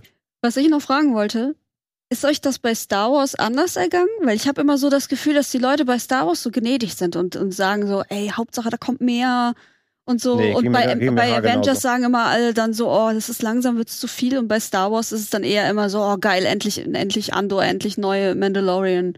Nee, ging, Nee. mir, Da ging, ich- mir- ging mir also- genauso. Also Ich- mit dem okay. Serienformat dann vor allem. Ich glaube, bei, bei Star Wars haben sie es auch überreizt. Ja. Mit diesen drei Filmen, die sie viel zu übereilt ins Kino gebracht haben. Mhm. Äh, mit irgendwelchen, sag ich mal, Spin-Offs, nach denen nie einer verlangt hat. Keiner von uns Genau. wollte wissen, wie Han Solo zu Han Solo Nein. geworden ist. Und, es wird beziehungsweise- einfach richtig, und, und dann ist der, die Antwort halt auch noch so Hanebüchen Ja, bescheuert. also, beziehungsweise keiner wollte wissen, warum Han Solo Han Solo heißt. So, Ja. Der heißt Han Solo, fertig aus. Ja, ja. Ja. Also eine Frage, die keiner gefragt hat, die Antwort ist auch noch unbefriedigend. ja, das kommt Wor hinzu. worst case so. Ja. Und, und äh, ja, Mandalorian war cool. Book of Boba Fett hat dann schon wieder gezeigt, hm, Ja. vielleicht Aber dafür war Andor halt wirklich. Andor. Aber bei Andor hast du halt auch gemerkt, woran halt alle anderen ge gehapert haben, nämlich an der Planung und an, ja, weniger Fanliebe als so viele andere. Ich meine, wirklich, Obi-Wan, ich kann das auch gucken. Ich kann da auch meinen Spaß mit haben. Aber selbst mein aber Sohn auch- hat irgendwann gesagt, nee, das ist nichts für mich so. Oh. Mein Sohn, der ist neun. ja. Also das sind die Ansprüche und der hat Episode 9 zweimal gesehen, um sich zu vergewissern, ob der den wirklich so gut, so schlecht findet, wie er ihn fand. So, weißt du, also, ja, aber Ein echter Schröckert. ich glaube, äh, ich glaube, da wurde auch zu viel. Total, ja, ja. Ich meine, ich, Vor allem, die hatten ja noch viel mehr vor. Die haben ja schon Sachen auf Eis gelegt und geschoben. Und ja genau, und was da alles noch Ja, kommen okay. sollte, so. Und auch diese ganzen Schedules. Ich finde, die, die nehmen so viel Vorfreude, die nehmen so viel irgendwie Zauber und irgendwie Spannung aus der ganzen Themen, aus den ganzen Themen Mhm. raus, so. Wobei man bei Star Wars aber auch sagen muss, da gab es aber auch immer noch parallel immer irgendwas. Clone Wars war immer ein Riesenthema. Das haben wir alten Idioten nur halt nicht mitbekommen. Ne? Also da musste ich dann auch erst mit meinem Sohn wieder anfangen und zu begreifen, ah Mann, das ist ja eigentlich schon ganz geil. Das Mhm. gab's die ganze Zeit. Ja. Und wir haben es bei der Star Wars Celebration, haben wir es ja gesehen. Die Leute haben trotzdem, sag ich mal, ihren Genuss an der ganzen Marke, auch wenn sie vielleicht sagen, ja, das war zu viel, das war zu schnell, das hätten sie irgendwie anders machen sollen und Ja. so weiter, oder das brauche ich nicht unbedingt und das brauche ich nicht unbedingt. Die Liebe zum, zum Medium oder zu, zur Marke ist ja nach wie vor vorhanden. Nur auch, was zu viel ist, ist zu viel. Ja, Ne? das ist ja bei Marvel ähnlich. Also, ich gucke immer noch zum Beispiel gerne Loki. Ich finde die Loki-Serie fand ich toll. Auch was sie da an, ähm, an am Style mal irgendwie gedreht haben, dass es so ein bisschen nach irgendwie Fallout aussieht. Ähm, und, und irgendwie so, sich so ein bisschen mit so Themen beschäftigt, die man eigentlich gar nicht so auf dem Schirm hat für Marvel. Fand ich super und da freue ich mich auch drauf. Aber es fehlt halt sowas. So ein leuchtendes, so eine leuchtende äh, Figur, die den ganzen Quatsch anführt. So ein positives Gesicht. Ja, ja, so. Gut, ich glaube, wir müssen mal zum nächsten. Wir haben noch ein, die, eine News, die, die eigentlich. Regie rastet aus. Ja, die Regie rastet wirklich aus. Wir haben noch nicht mal einen Kinostart besprochen. Ähm, Quentin Tarantino hat jetzt Kein Marvel-Film gedreht. keinen Marvel-Film gedreht. Er wird auch, glaube ich, nie einen drehen. Und sein, sein Statement, er will zehn Filme machen und danach ist Schicht, schwebt noch über allem. Und er hat jetzt angekündigt, ja, sein neues Dreh, neuestes Drehbuch ist fertig. Arbeitstitel, Arbeitstitel oder vorläufiger Titel The Movie Critic. Und viele haben schon spekuliert, was wird es sein? Wird es ein Film über Pauline Kael, die berühmte, ähm, ja, Filmkritikerin, die halt sehr viel, sag ich mal, in der Filmkritik prägt hat, aber auch, glaube ich, dann in Sachen Film schon einiges, äh, sag ich mal, vorangebracht hat, die auch mal eine Zeit lang für ein US-Hollywood-Filmstudio gearbeitet hat. Da hat sie sich eine Auszeit vom, vom, vom, von der Filmkritik genommen, war als Beraterin tätig und wurde da aber nicht so positiv aufgenommen, weil sie mit ihrer Art wohl ziemlich angeeckt ist, weshalb sie dann auch wieder zurück in ihren alten Job gegangen ist. Und es gibt eine Dokumentation über sie, in der ist Herr Tarantino auch als Talking Head äh, vertreten und er ist ein großer Fan. Und man munkelt jetzt, dass sie halt ein zentrales Thema sein wird. Aber ich muss sagen, bei Once Upon a Time in Hollywood hat man auch schon irgendwie darüber gemunkelt, dass es halt ein Charles Manson-Film wird. Und war es gar nicht. Und so wirklich Charles Manson war dieser Film nicht. Ne? Also Charles Manson hat eigentlich die geringste Screentime in diesem Film. Und er war letztendlich ja was ganz anderes, obwohl er halt die ganzen, sag ich mal, schrecklichen Ereignisse rund um Charles Manson mit eingewoben hat. Aber war da nicht äh, Sharon Tate ganz groß mit drin? Oder verwechsel ich das gerade? Sharon Tate, ja, ja, Sharon Tate wurde ja Opfer der. ja, der genau, Sekte. deswegen. Aber das ich war ja das. eigentlich nur so ein kleiner roter Faden, Ja. aber es ging eigentlich um was ganz anderes. Genau, das aber könnte im ja dann hier Vorfeld- auch so sein, dass man das Im Vorfeld hieß es halt schon, oh, Tarantino macht jetzt einen Manson-Movie. Genau, Ja, aber war es ja ja. überhaupt nicht. Und das war es halt. Oder ein kleiner Bruchteil nur davon. Genau. Und ich könnte mir auch vorstellen, dass Pauline Kael vielleicht, wenn dann nur eine Figur ist in einem Film, der deutlich mehr und anderes erzählt. Aber klingt ja dann trotzdem schon wieder ein bisschen eben nach dem Setting, so ein bisschen Hollywood und äh, Ja, aber, und das ist ja meine Hoffnung, wie auch die Hoffnung von diversen Schreibern, dass es sich auf das New Hollywood beziehen Mhm. wird. Und vielleicht sogar auf das Ende Mhm. des New Hollywood. Also, und das ist ja das, was dann halt für Tarantino wieder typisch wäre, eine weitere Phase, die ihn sehr geprägt hat. Mhm. Man weiß, er ist großer Fan des New Hollywood-Kinos. Und äh, es war ein sehr großer Einfluss für ihn. Und wenn er jetzt das auch nochmal abarbeitet, so wie er bei Once Upon a Time in Hollywood diesen Übergang vom alten Hollywood eben zum New Hollywood Ja. thematisiert hat oder eingebaut hat, äh, könnte das vielleicht so das Ende des New Hollywood jetzt sein, was halt für ihn natürlich passend wäre als letzten Film. Ich weiß nicht, wie viele Einflüsse danach noch kamen, die er noch nicht verarbeitet hat. Mhm. Weil das ganze Hongkong-Kino zum Beispiel hat er ja schon mehrfach verarbeitet. Ja, klar. Das Ja. war alles dran, ja. Und auch irgendwelche, weiß ich nicht, ja, ähm. Videonester, Mhm. Nesties Ja, oder sonst irgendwas. Das war mit Western. Exploitation, hat er alles schon jetzt War alles am ja. Start. Ja, ja, Exploitation, genau. Und äh, deswegen wäre es nur sinnig. Ich frage mich, wie, ähm, also wenn es jetzt wirklich um die Pauline Kael geht, wo bringt er dann die Gewalt rein? Ist sie dann einfach so, dass sie sich ein paar von den äh, Filmschaffenden, die nicht so mit ihrer Kritik zufrieden waren, ja. Oder Boah, stellt euch mal vor, der macht was ohne Gewalt. Das würde ich das mir wäre angucken. verrückt. Das würde ich mir angucken. aber war Jackie Brown so gewalttätig? Ja, Also Nee, Jackie auch Brown nicht- war jetzt nicht auch nicht das Blätterfest. Also das hat jetzt Übermaß. nicht irgendwie die Kill Bill oder Django Ja. Unchained äh, wie Momente gehabt. Bitte? Nicht mal wie Reservoir Dogs, Genau. der, der selbst härter. Also da- ich Er- er- muss, er- ich finde es auch nicht so zwangsläufig, ja. Ja, aber, so in den letzten, die letzten Eben. Filme ist ja Waren- schon klar. Ja, ja, ja. wenn du jemanden auf der Straße fragst, hier, welche Filme hat Quentin Tarantino gemacht, dann kommt nicht als erstes Jackie Brown. Dann sagt irgendwer erstmal von Dustle Dawn, du bist so, ach, Ich muss Ja. sagen, ich finde es auch ein bisschen schade. Als ich die News gelesen habe, dachte ich mir, aber was ist denn mit Kill Bill Volume 3? Aber warum Kill Bill Volume 3? Na, weil die Kleine noch, wie heißt sie, Nikki, Kiki, weil Ja. sie ihre Rache doch kriegen soll. Ja, aber Ich möchte das sehen. Aber pf, ah, ich, Also viele Leute hätten sich ja irgendwas anderes gewünscht. Ein Horrorfilm, Science-Fiction-Film, irgendwas, was er bislang noch nie Nie gemacht gemacht hat, ja. Und das kann ich auch verstehen. Hätte ich auch Bock drauf gehabt. Also mal allein einen Science-Fiction-Film mit seinem Ansatz zu Ja. sehen, das, oder beziehungsweise zu sehen, welche Science-Fiction-Filme er als so bedeutend sieht, dass man, dass er sie dann halt da wieder verarbeitet drin so. Das hätte ich auch geil gefunden. Ja. Ähm, ich weiß nicht, Kill Bill 3. Ich hoffe einfach noch drauf, weil in dieser Aufzählung ja Volume 1 und 2 auch als 1 gezählt werden, dass er vielleicht trotzdem sagt, naja, ne? Sind immer noch 10, das ist ja dann quasi nur. Ist ja ist immer derselbe Film. ja, das ist ja dann 0.3. Der hängt nur einen Das, dran. das zählt Ja. nicht. Oh Wäre schon das ein fände ich so lustig. bisschen zurechtgebogen. Vielleicht, vielleicht macht es in fünf Jahren Spike Lee. Ne? The Return. Ja. Aber ähm, ich meine, du bist ja nicht so die allergrößte äh, Oh Gott, die Tarantino-Befürworterin. Diskussion, die hatte ich schon so lange und so oft mit Leuten, warum ich Tarantino nicht wirklich gut leiden kann oder seine Filme. Aber würdest du, also den schaust du dir trotzdem an? Kommt aufs Thema an, ganz, also wirklich ganz ehrlich, es kommt aufs Thema an. Ähm, unter den Beispielen, die du jetzt genannt hast, äh, fände ich es tatsächlich sehr interessant, Ja. was ähm, da los sein könnte. Von daher, den würde ich mir dann höchstwahrscheinlich angucken, ja. Vielleicht inszeniert er irgendwelche Filme im Film, Mhm. Die dann irgendwie relativ brutal sind oder so. Kann er sich mit Nancy Myers zusammentun? Nee, sehr gut.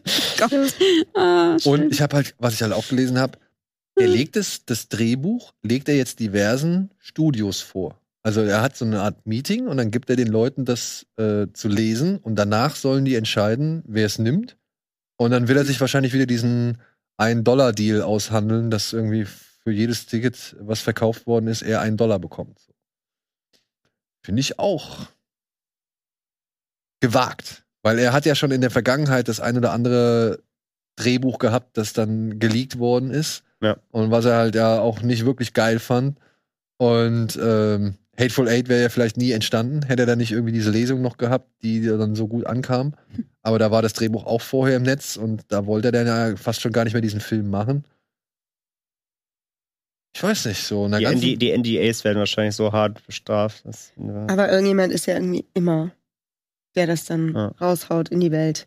Ich finde es aber auch schön, den Gedanken, dass er sich sagt, wenn das jetzt wirklich sein letzter Film ist, ihr könnt mich jetzt mal alle umgarnen. Hier, da habt ihr es, euer Futter, und jetzt kommt mal her. Bringt mal jetzt was, äh, was vor. Bring it to the table. Ja. Er hat den größten Aktenkopf. Ja, genau. Aber ja, aber verkauf mal die Story. Also ich meine, wir, wir wissen noch nicht, worum es geht. Ja, wir haben keine Ahnung.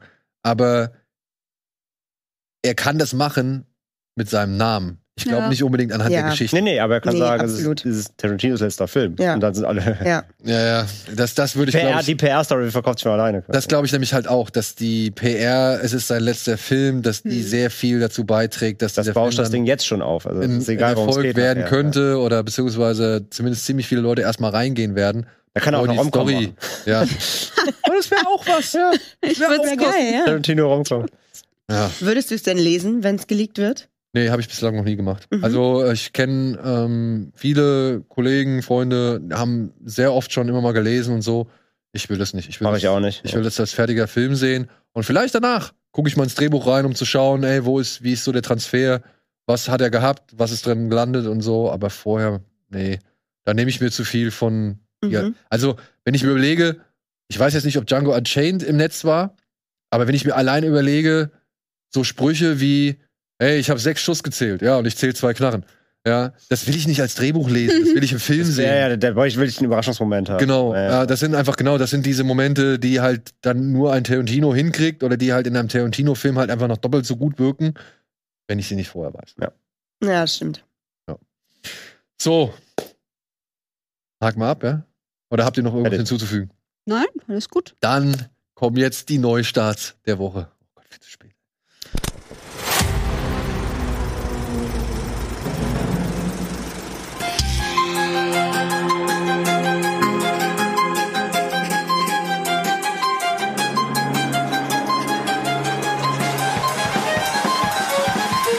Ich brauche eine Waffe.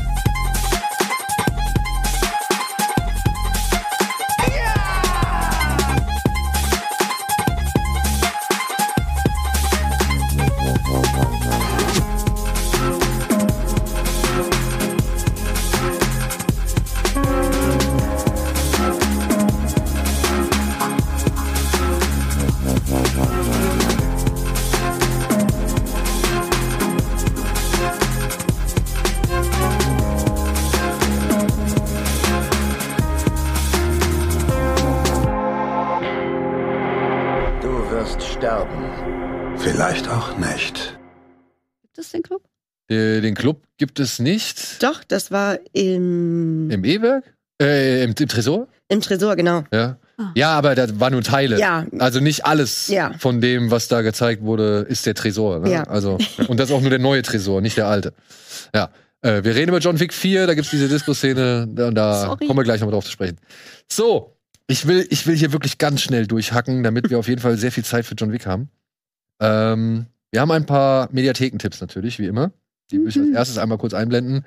Da haben wir unter anderem den großen Kriegsfilm-Klassiker von Sir Richard Attenborough, Die Brücke von Arnheim, über eine Aktion der Alliierten, die irgendwie 39.000 Soldaten äh, hinter feindlichen Linien abgesetzt haben im Zweiten Weltkrieg, damit sie mehrere Brücken einnehmen und äh, den Deutschen quasi ablucken, abluchsen, um halt eben den Transport zu versorgen oder für Transport und, und äh, ja, für, für Unterstützung zu sorgen. Versorgung. Ja. Versorgung. Genau, das war das Wort, was ich gesucht habe.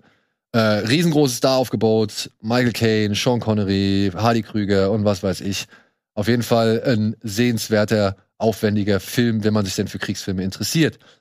Wer es ein bisschen minimaler braucht, oder ich sag mal so, wer auf extrem minimale Filme steht, in denen kaum gesprochen wird, den kann ich Days an, ans Herz legen. Da geht es um einen todkranken Mann, der sich nochmal mit einem ja, wie soll man sagen, mit einem anderen Mann trifft, damit sie halt eine Liebesnacht miteinander verbringen und dann wird noch parallel dazu der Alltag von beiden geschildert. Ist wirklich ein sehr, sehr minimaler Film, aber hat auch seine, sag ich mal, Reizpunkte. Da muss man, da muss man Bock drauf haben, das muss man wollen. Es geht halt um Einsamkeit, um, um ähm, ja, die kleinen Dinge des Lebens, um den Tod, das Vergehen. Wenig wird gesprochen. Bisschen Und Vortex. Es, es, gibt, es gibt am Anfang gibt's eine Einstellung, da habe ich gedacht, gucke ich mir jetzt ein Standbild an. Hätte ich nicht den Regen gehört, die ganze Zeit zu hören ist. Äh, du siehst halt diesen einen Darsteller, den einen, die einen Hauptcharakter, äh, der sitzt halt auf seiner Terrasse oder sowas und raucht, beziehungsweise guckt einfach nur in den Garten, in dem es regnet, guckt er geradeaus. Fünf oder zehn Minuten lang. Memoria. Ja, genau. Also Memoria. Auf, auf sowas muss man Ohne, sich ohne einstellen. Knall. Aber ich, ich wollte ihn auf jeden Fall schon mal in den Film, weil ich finde es schon ein guter Film, auch wenn es nicht mein Film ist. So. Gut. Dann gibt's in der ARD-Mediathek gibt's gerade momentan die gesamte Small X-Serie. Das sind sechs Filme. Äh, man nennt es Miniserie, aber man kann die Filme auch einzeln betrachten. Wir hatten tatsächlich schon den einen oder anderen Film hier Mhm. äh, besprochen, unter anderem Mangrove heißt der, glaube ich. Das ist der Film mit John Boyega. Da geht es um eine Gerichtsverhandlung. Das Ganze schildert halt ähm, Einwanderergeschichten in den 70er und 80er Jahren in Großbritannien. Und ich glaube, es geht sogar noch, es reicht sogar noch ein bisschen weiter bis in die 90er Jahre rein. Und es wird halt an so verschiedenen Situationen. Der zweite Film zum Beispiel ist eine Party, ist so eine, so eine Reggae-Party, äh, wo mehrere Leute zugegen sind und ähm, beschreibt halt eher so Alltägliches und wie Leute sich halt eingegliedert haben, mit welchen Problemen sie konfrontiert werden und so weiter. Kann man, wie gesagt, als Serie sehen, aber die Folgen sind alle unterschiedlich lang, zwischen 70 bis, weiß ich nicht, fast 120 Minuten, glaube ich. Mhm. Und aber auch aufwendig. Ist von dem Steve McQueen, der auch schon hier ähm, Shame gemacht hat oder 12 Years a Slave und so Mhm. weiter. Also äh, gute Filme. Gute Filme. Und dann haben wir noch ein Doppelfeature, Descent 1 und den Film, den es eigentlich gar nicht geben dürfte, Descent 2, den sie äh, nur gemacht haben, weil in Amerika ein anderes Ende, glaube ich, ne, so war das. Ein anderes Ende, ein anderes Ende für den ersten Teil erfunden worden ist. Ja. Und anhand dessen haben sie dann einen zweiten Teil inszeniert. Im ersten Teil gehen sechs Frauen in eine Höhle. Sie denken, es ist ein langweiliges äh, Unterfangen, beziehungsweise eine Höhle, die schon zigfach erforscht worden ist, bis sie dann erfahren, nee, wir sind in eine andere Höhle gegangen. Hier war noch nie jemand. Äh, euch nichts erzählt habe. Hier war noch nie jemand und das ja, sorgt für sehr viele Schwierigkeiten und Schmerzen. Und der zweite Teil setzt halt diese Geschichte, die im ersten angefangen wurde, äh, würde, wurde, setzt er einfach fort. Und wer halt nur das Originalende kennt, fragt sich dann, hey, wie soll das gehen? Wie soll das gehen, genau. Aber ähm, es gibt, glaube ich, noch mal ein Ende vom ersten Teil im zweiten zu sehen. Kann das sein? Ich glaube, die machen Recap, ja. ja, die machen so ein Recap. Beziehungsweise, ich glaube, der zweite setzt halt am falschen Ende Am falschen Ende des ersten ersten an. an und erzählt dann weiter. Aber trotz allem muss man sagen, an sich ist der zweite solide. Der ist okay, aber es ist Ja, halt, er hätte, er hätte einfach noch nicht, also Ja. es, er hätte niemals existieren dürfen, weil das Ende des, also das Ursprungsende des ersten Teils nicht verhin verhindert den zweiten schon. verhindert den zweiten, ja. Aber spannend. Gibt beides in der Tele5-Mediathek. Kennt ihr irgendwas davon? Ja. Was ich denn? glaub, Ähm, The Descent und ich meine, ich habe einen von diesen Small X? X. Ja, wahrscheinlich Mhm. den mit der Party. Ähm, der war, ähm, der war ziemlich oft in den Top-Listen diverser Leute vertreten, als er in dem Jahr erschienen ist. Lovers Rock ist das. Das ist der Mhm. Film mit der Party. Ah, okay, ja. Ansonsten Titel, gibt's noch Red, White and Blue, äh, Alex Wheatle und Education. Und ja, wie gesagt, 127 Minuten ist Mangrove. Das ist diese Prozessgeschichte mit äh, John Boyega. Und hier Education geht 63 Minuten lang. Das ist der kürzeste von denen. Ja. Aber wie gesagt, gerade umsonst erhältlich, finde ich gut. Guck ich mal rein. So, was haben wir dann noch? Dann haben wir noch ein paar Streaming-Tipps. Da haben wir einmal The Devil's Backbone und Leviathan. Wir haben mehrfach jetzt mitbekommen, dass Leute jetzt auch beim Mubi doch öfter vertreten sind. Und äh, das war für mich dann auch der Anlass, nachdem auch das Streaming-Programm bei den anderen Anbietern nicht unbedingt das reichhaltigste momentan ist, jetzt endlich mal Mubi mit aufzunehmen. Und ich finde, es gibt zwei schöne Filme. Ein Frühwerk von Guillermo de Toro über einen kleinen Jungen, der kommt in ein Waisenhaus während der spanischen, während des spanischen Bürgerkriegs und muss feststellen, oh, dieses Waisenhaus ist nicht nur die Zentrale der, der Rebellen, sondern gleichzeitig auch spukt's hier. Hier ist ein kleiner toter Junge, der sein Unwesen treibt. hm. Und eine, und eine Fliegerbombe steckt im, im, im Vorgarten. Genau, im Brunnen, ne? Ja. Im Brunnen war's, ja. Äh, toller Film, meiner Ansicht nach. Sollte man mal gesehen haben, wenn man Guillermo del Toro Komplettist ist. Und dann gibt's einen schönen russischen Film.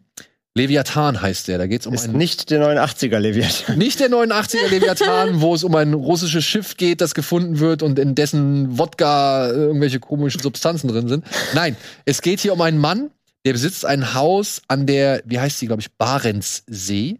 Ja, an der Küste. Beringsee. Hä? Kenn ich. Beringsee? Ja, ich glaube, da ist es die, es wird Barentssee, ist es hier. Es ist ein anderes äh, Gewässer. Egal. Und ähm, Details. Genau.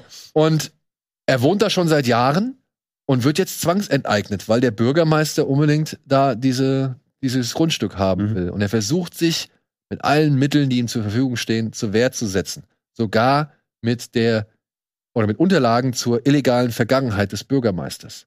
Und muss halt feststellen, es ist gerade in Russland ein sehr sinnloses Unterfangen, sich gegen die Obrigkeit zu stellen. Der Film wurde danach, ich zitiere mal hier aus einer ähm, Review, die ich äh, gefunden habe, der Film wurde danach ähm, sehr kritisch im eigenen Land betrachtet.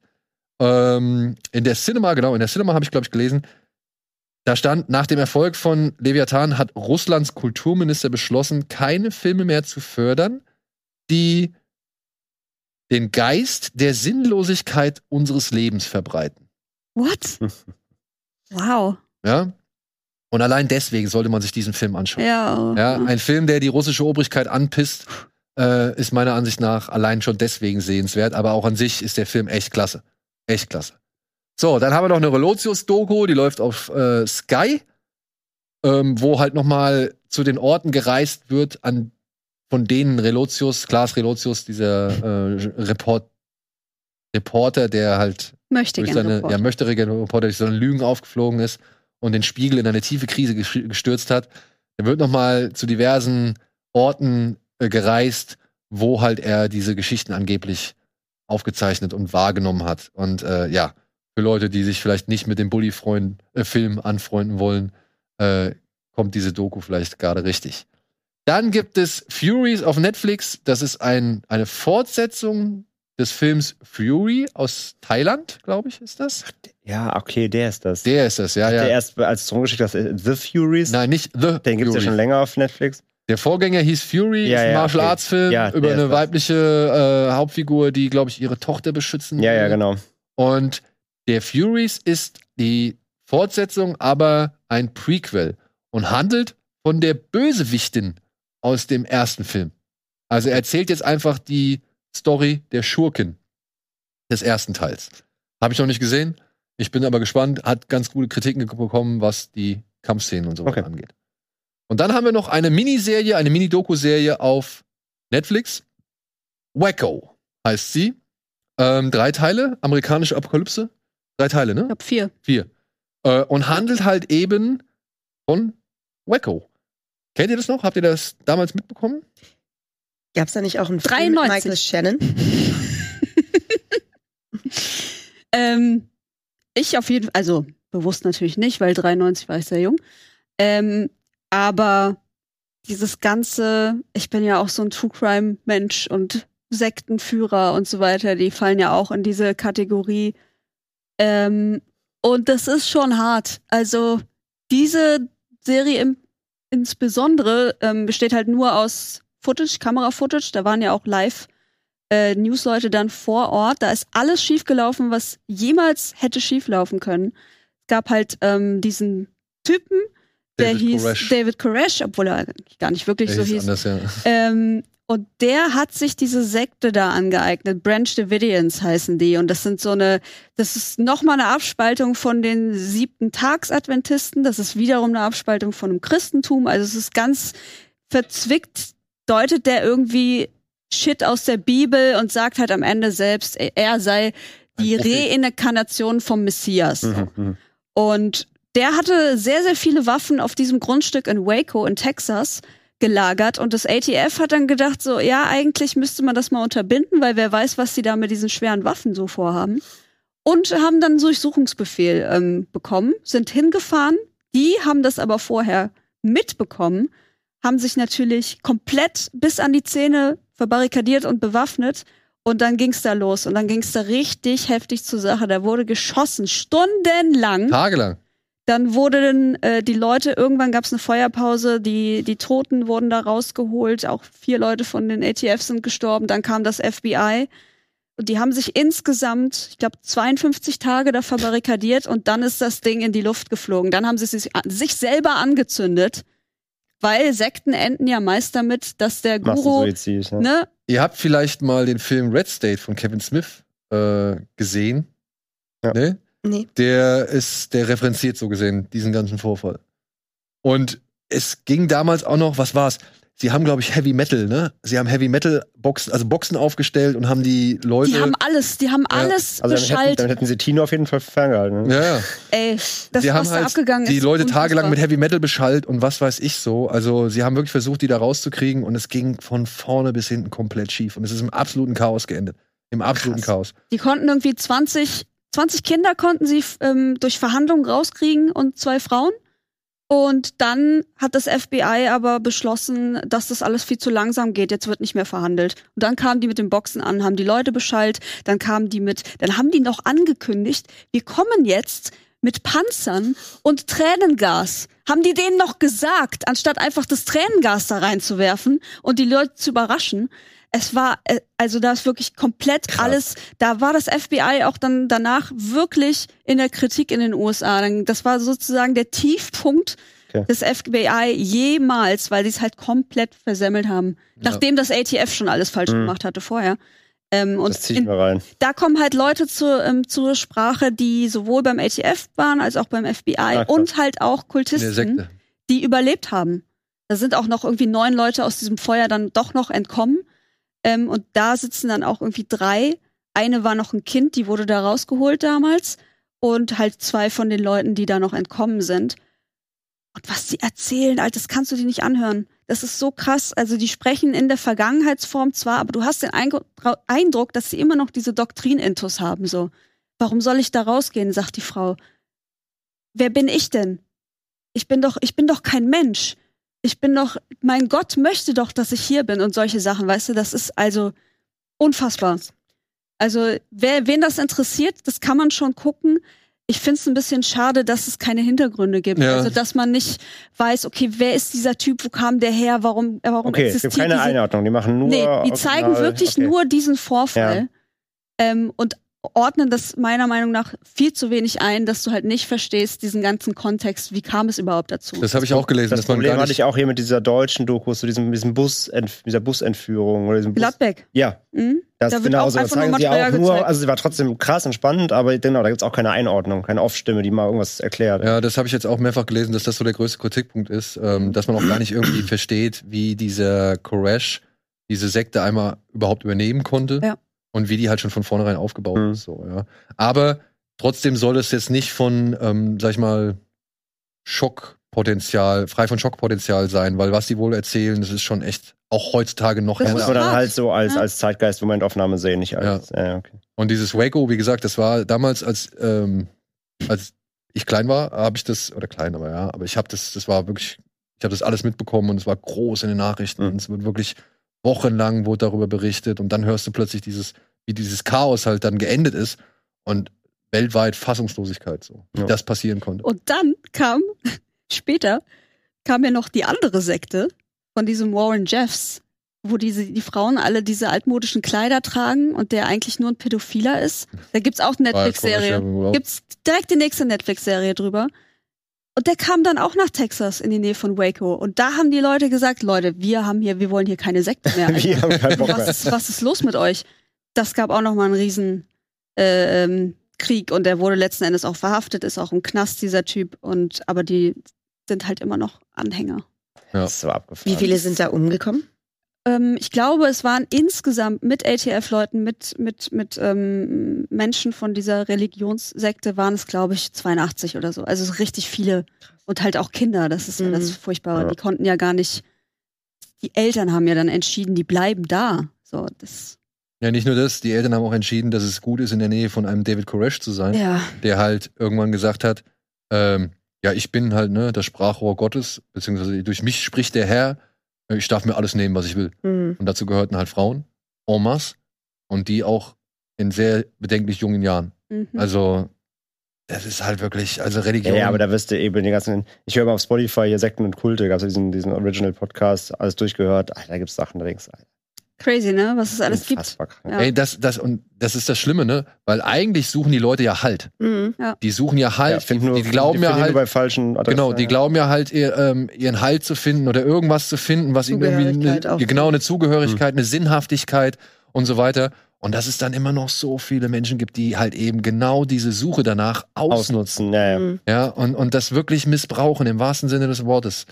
Äh, ja, aber ich habe auch ähm, Interesse. Ich hab, also wie gesagt, ich habe das damals alles live Mhm. mitverfolgt und deswegen hat mich das jetzt schwer interessiert. Habe aber auch im Vorfeld gelesen, dass es halt ein bisschen schade ist, weil halt, Ja. also was es halt schon eine Verfehlung ist, dass irgendwie gar nichts richtig eingeordnet wird, sondern Ja. einfach eher mehr Ablaufen lassen. äh, auf die Sensation, auf den, Hm. das, auf die Tragik g- geschaut wird, obwohl die auch nicht ganz so sensationsgeil Nein, sein ist sie soll, nicht, ne? weil sie halt, also die zeigen halt diese ultra alten Kameraaufnahmen und das ist ja jetzt nicht so, dass sie da irgendwas nachspielen oder Mhm. so, was Mhm. man ja gerne auch auf Netflix sieht, äh, ja, sieht.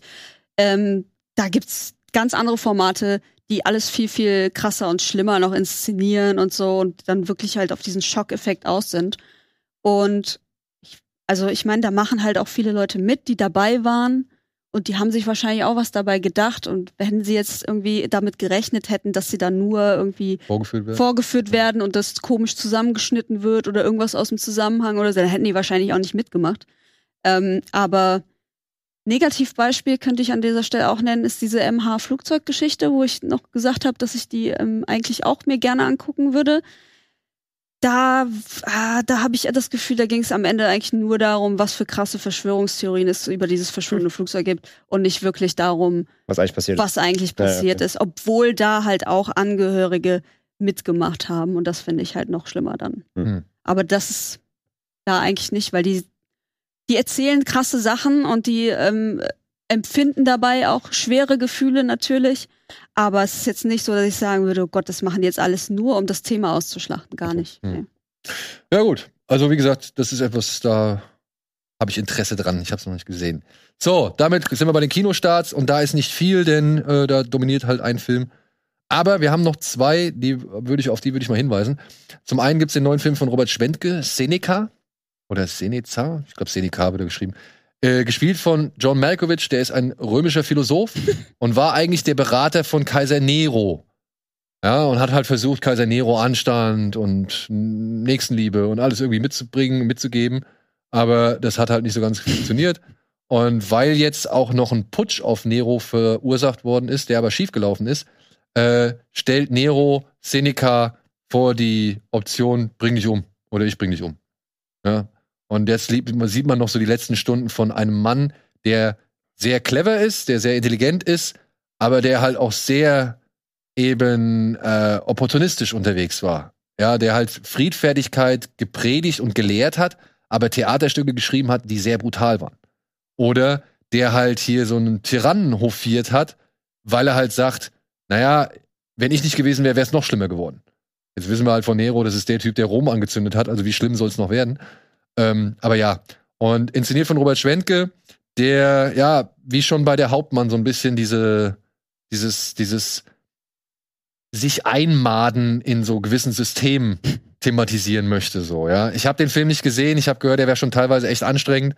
Ich habe den Trailer mir gestern die angeguckt. Kritiken sind nicht die besten. Die Nee. Kritiken sind nicht die besten, aber ich habe mir den Trailer gestern angeguckt und irgendwie war ich trotzdem fasziniert. Also Mhm. beziehungsweise nicht fasziniert, aber interessiert. Ja, also ich, ich, ich möchte ihn eigentlich schon sehen. Und ich sehe den Malkovich eigentlich gerne. Hm.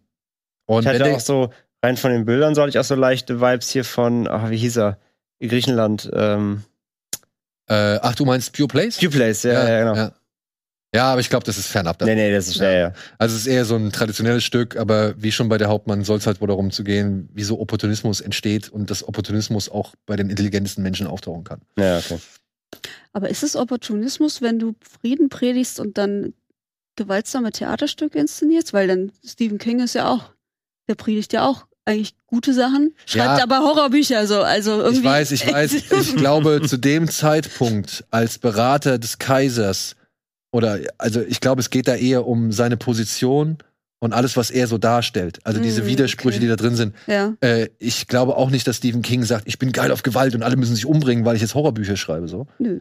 Sondern, ähm, ja, also es, es geht halt nur um dieses Widersprüchliche, dass man so und so ist, das und das macht, dem und dem. Weil man in einer bestimmten Position ist. weil man in einer okay. bestimmten Position ist. Alles klar, verstanden. Okay. So, dann haben, äh, gibt's noch einen Film, äh, den möchten André und ich euch bestimmt beide ans Herz legen. Ich sag's jetzt einfach mal so. Er heißt Ja. Sick of Myself Ja. und handelt von einer Narzisstin und ihrem Freund. der eben Ja. fast genauso narzisstisch ist. Ja. Und wo andere Leute oder andere Pärchen sich gegenseitig unterstützen, geht's bei diesem Paar äh, nur darum, sich gegenseitig zu übertrumpfen. Und wo er jetzt quasi mit einer Möbelreihe, die vor allem weggeworfene Designermöbels recycelt, Dieses Shooting. in gewissen Erfolg gefeiert hat, sagt sich, ich glaube, sie heißt Sitke oder so, ne? Ja, ich äh, bin immer noch nicht ganz sicher, wie man den Namen richtig ausspricht. Ja. Ähm, sie sagt halt auf jeden Oh, ja. Fall, nee, das muss ich übertrumpfen und fängt an, sich, ja, irgendwelche Pillen aus Russland, die sie halt im Internet bestellt hat, äh, reinzuschmeißen, weil sie gesehen oder erfahren hat, dass es dazu oder dass diese halt zu so schlimmen Hautausschlägen und Hautreizungen und sonst irgendwas führen. Und sie jetzt halt eben mit ihrer, weiß ich nicht, Deformation plötzlich ähm, Bekanntheit erlangen möchte. Also es geht halt wirklich nur um die 15, 20, 30 Minuten, Minuten Ruhm, ja. die sie um jeden Preis erreichen möchte. Und was halt sehr groteske Züge annimmt. Hammer. Finde ich gut. Ja? Klingt echt geil. Ja. Also es ist kein schön anzuschauen, der Film, muss ich mal Nee, war sagen. ganz halt wütend. Ja, der macht ganz- echt also auf alle. wütend. Weil, die Äh, alle, weil es keiner besser als der andere. So. Keiner ist besser. Sie ist vor allem auch echt ein richtiges Arschloch. Und der Film macht auch gar kein Hehl draus, dass sie ein Arschloch ist. Obwohl er dann hin und wieder auch mal darauf au also aufzeigt, naja, die möchte eigentlich im Endeffekt genau das gleiche wie alle anderen auch. Irgendwo wahrgenommen werden. Aufmerksam. Aufmerksam. Ja, aber es geht ja nicht nur um die Aufmerksamkeit. Es geht ja auch darum, dass irgendwie du, dass du einen hast, der weiß, dass du da bist. Ja, und der, der auch, der auch, der auch dich liest, der Genau. weiß irgendwie, was du fühlst und möchtest und zuhört und ja. aber böse witzig, auch gerade was das Thema, sag ich mal, Models mit, weiß ich nicht, Beeinträchtigungen und Behinderungen und sonst irgendwas angeht, wie, wie da die Scheinheiligkeit ist, ne? Also wie, wie lang irgendwas schön ist, bis es halt irgendwie dann doch erkennbar hässlich ist und Leute dann nicht mehr irgendwie mit dieser Art von Irgendwo geht Hässlichkeit. das Handicap dann doch zu weit. Ja, genau. Also, Das ist schon auch fieser, fieser Kommentar. ja, also so, es ist wirklich ein fieser Kommentar von wegen, ja, du bist in Ordnung gehandicapt. Nee, Ja. du bist zu schwer gehandicapt. Deine Leidensgeschichte nehmen wir auf in unserem Artikel, deine ist zu krass. Ja. Und, und das, das stellt der Film auch Ja. sehr schön bloß so. Also, äh, meine Empfehlung hat er. Das ist wirklich ein echt Kleines äh, fieses Ding, ja. fieser, grotesker Streifen. Die wirken so ein bisschen wie das Pärchen von Triangle of Sadness auf 100 gedreht. Kommt hin. Kommt hin, Ah, sehr gut. kommt hin, kommt, kommt wirklich hin. Aber noch ein Fun Fact dazu. Ich habe ja früher oder eigentlich immer noch, aber ich habe diese komplette Serie Criminal, äh, Criminal Intent, kennt ihr die? Ja. Das ist äh, eine dieser ähm, Polizeiserien, die in New York spielen und äh, Vincent D'Onofrio spielt da den Detective und die hatten so eine Folge. Ja? Die hatten einmal so eine Folge, wo es um ein Ehepaar ging, die hatten aber auch ein Kind und dann wurde natürlich jemand ermordet. Und dieses Ehepaar war so krass, die haben sich auch in allem gegenseitig, die waren halt auch so, allem gegenseitig überboten. Dann hat er ihr irgendwie in ihr Büro gepinkelt, so. und immer so weiter. Und am Ende musste, hat halt Vincent Donofrio dann natürlich alles rausgefunden, wer wen warum äh, ermordet hat und so. Da ging es aber auch nur um Demütigung. Also Ja. wer kann den anderen krasser demütigen? Da haben sie sich dann aufgezogen. Das fanden die hot. So. Ja, hier ist es nicht mal mehr die, De also Nee, nicht mehr genau. die Demütigung. Es geht also- eigentlich nur darum, wer mehr Aufmerksamkeit Ja. Ja, genau. zieht. Also die Okay. gehen sich gegen, nicht- die gehen sich nicht gegeneinander an, aber ähm, da, also er ist halt dieser, dieser Möbelartist und sagt und erzählt ihr dann, guck mal, ich bin hier, jetzt, ich habe ich bin, ich hab ein Cover, bin, Maga, bin auf dem Magazincover und sie geht aus dem Raum und kippt sich hier drei Pillen rein, weil es ihm eigentlich, ist ihr eigentlich scheißegal, sie muss nur hässlicher werden. Aber denen geht's auch darum, wer krasser ist. Ja, wer, Genau. wer, wer, wer, Ja. wer, wer Und besser das ist halt so seiner- dieses Grundgerüst, was ich so interessant In fand in dieser Ego- Folge damals. Ja. Und ja, also diese Szene beim Essen, wenn er dann schon anfängt, da gibt es eine große Esstischszene, wo mehrere Leute. Und dann fängt sie an, von irgendeiner Allergie zu erzählen. Und es ist wirklich, du, du, jede weitere Sekunde, Ja. wirklich jede weitere Sekunde kratzt einfach nur noch innerlich an deinem, an deiner Hülle. Also ja, an weil du, weil du halt auch, auch siehst, wie alle anderen am Tisch das auch raffen, dass das halt alles Bullshit ist. Und Ja. das ist so nein, hör auf zu reden. Bitte. Ja, äh, wirklich die ganze Zeit, hör bitte auf, sei still jetzt. Mach's nicht weiter, du, du machst es nur noch schlimmer. Und es wird immer Das ist wie schlimmer. wenn du einmal am Tisch Ja. sagst, wie beim Dinner mit Freunden, so du hast eine Erdnussallergie, alle haben es verstanden. Und alle haben, und du weißt auch, im Essen ist nichts, aber du sagst immer wieder, ich habe übrigens auch eine Erdnussallergie, hab ich schon erzählt. Und du bist, also du, du reißt das so aus, so bis zum letzten. Du bist, Nee, du gehst sogar noch weiter. Du, du versuchst sogar noch zu tun, als hättest du jetzt gerade plötzlich einen Anfall. ja, oder so, genau. Und, und genau. Und, und der Chef auch sagt dir dreimal, da ist nichts drin, du isst was und kippst und lässt dich auf den Boden fallen und genau. Ja, so. Klingt sehr gut. Also ja, Angenehm. geht auf jeden Fall also an die Nieren. Schönes Ding. Gut, und damit wären wir bei John Wick 4. Der, was hat denn der für eine Handlung? Ähm, der Hohlrat Ja, hat genug und äh, oder set, setzen die den Marquis an? Ja. Ja. Sie geben ihm Ja. einen Freibrief. So. Genau. Ja. Und äh, der Marquis will sich jetzt äh, John Wick ein für alle Mal schnappen. genau. Und gleichzeitig hat Ja. er Beef mit dem Continental in New York, denn ähm, Winston, Winston, Winston. Winston.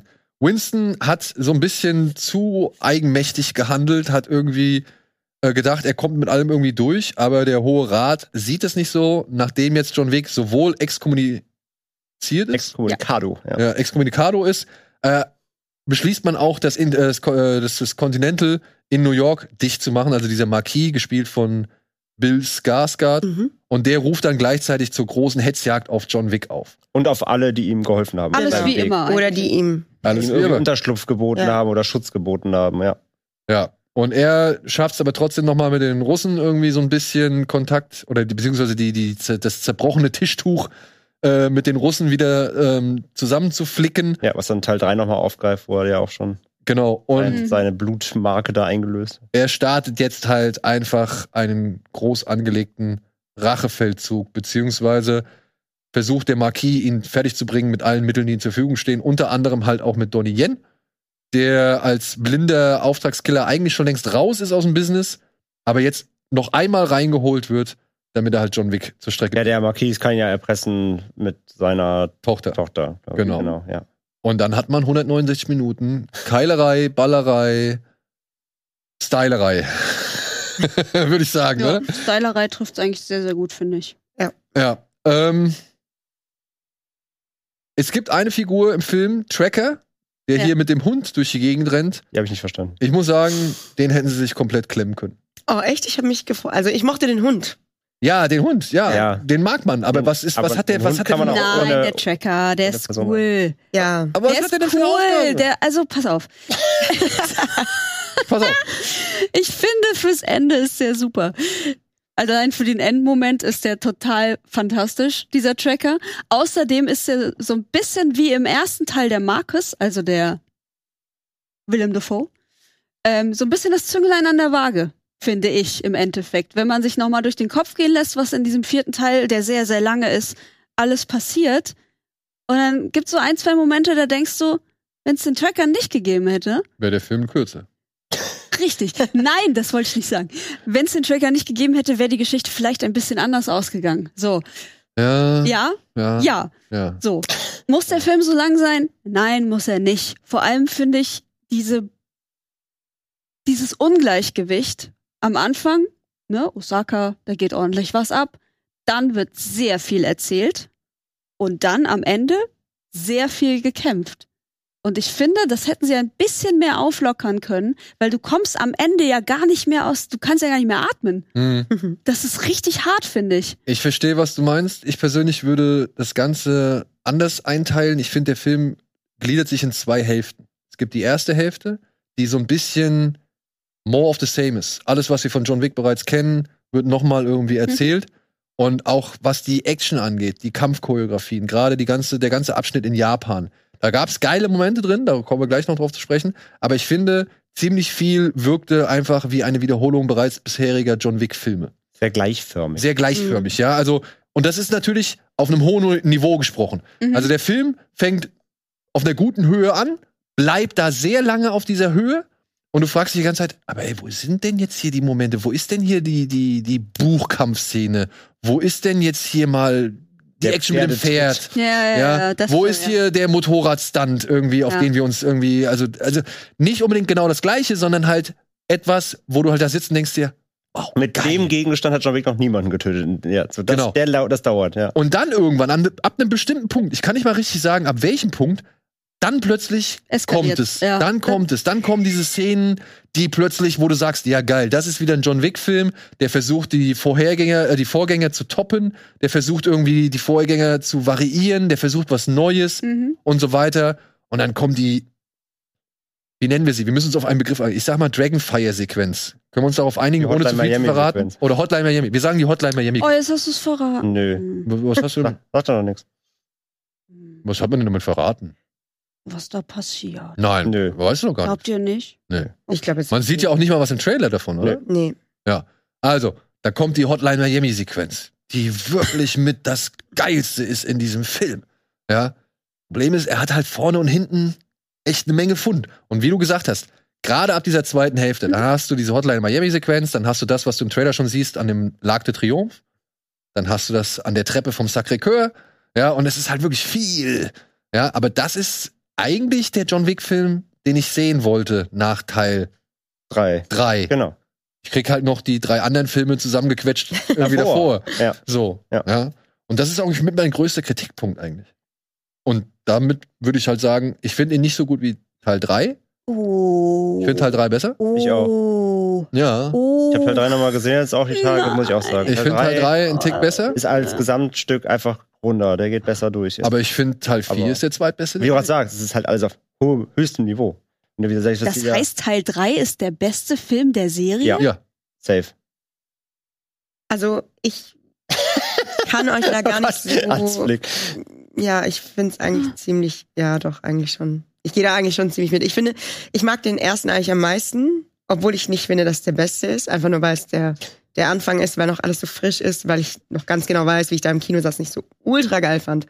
Ähm, ich finde aber auch, dass sie sich immer steigern und jetzt, ich glaube, der vierte wäre besser gewesen, wenn er ein bisschen kürzer gewesen wäre. Mhm.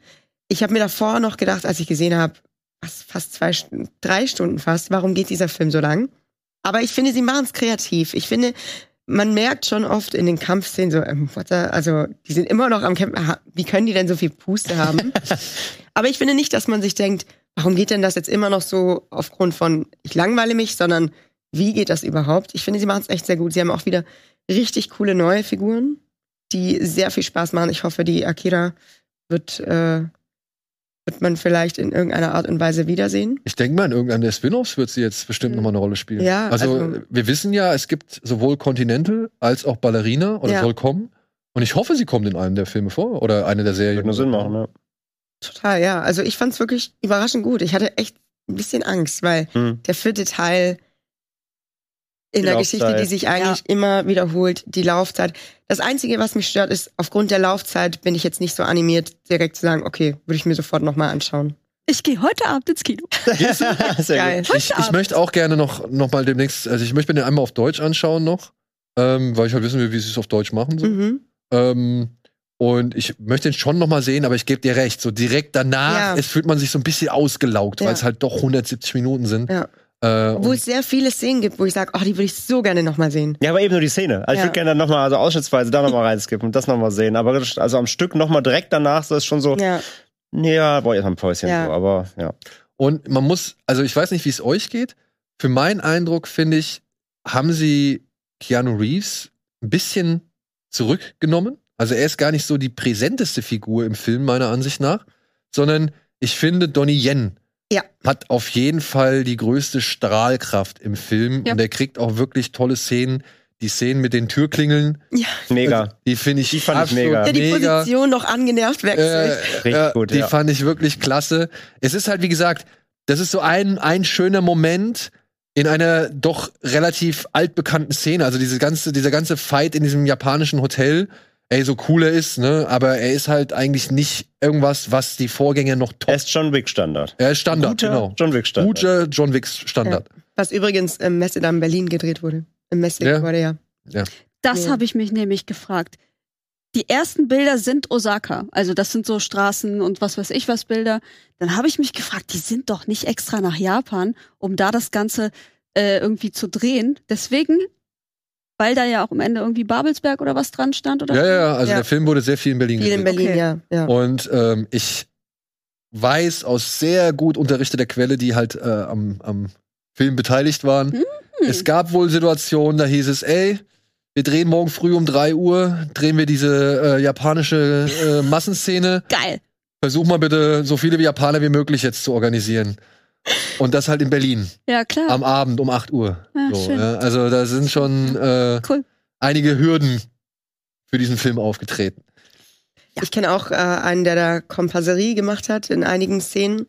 Und ähm, er war auch im Podcast bei mir dabei und hat ganz viel davon erzählt, vor allem von der Clubszene, von der wir vorhin ja kurz gesprochen hatten.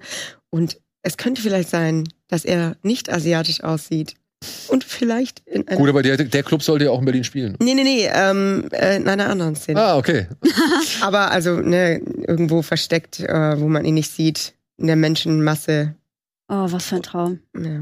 Ja, hätte ich auch Bock. Ich weiß halt, dass für die Berlin-Szene äh, wurde ein Freund von mir angefragt, Mhm. ob äh, sie den äh, einen Track von ihm benutzen dürfen. Ähm, der hat ein, ein Pseudonym, das heißt The Mover. Und von The Mover wollten sie halt einen Track nehmen. Und ich habe mir diese Szene angeguckt. Und das ist, also wie gesagt, es ist halt diese Disco-Szene in Berlin. Mhm. Und den Track, den sie jetzt genommen haben, muss ich sagen, ja, ist halt so ein bisschen Stunny, ne? ein bisschen Dubstep-Part drin, ein paar EDM-Sounds, irgendwie ein bisschen aggressiver.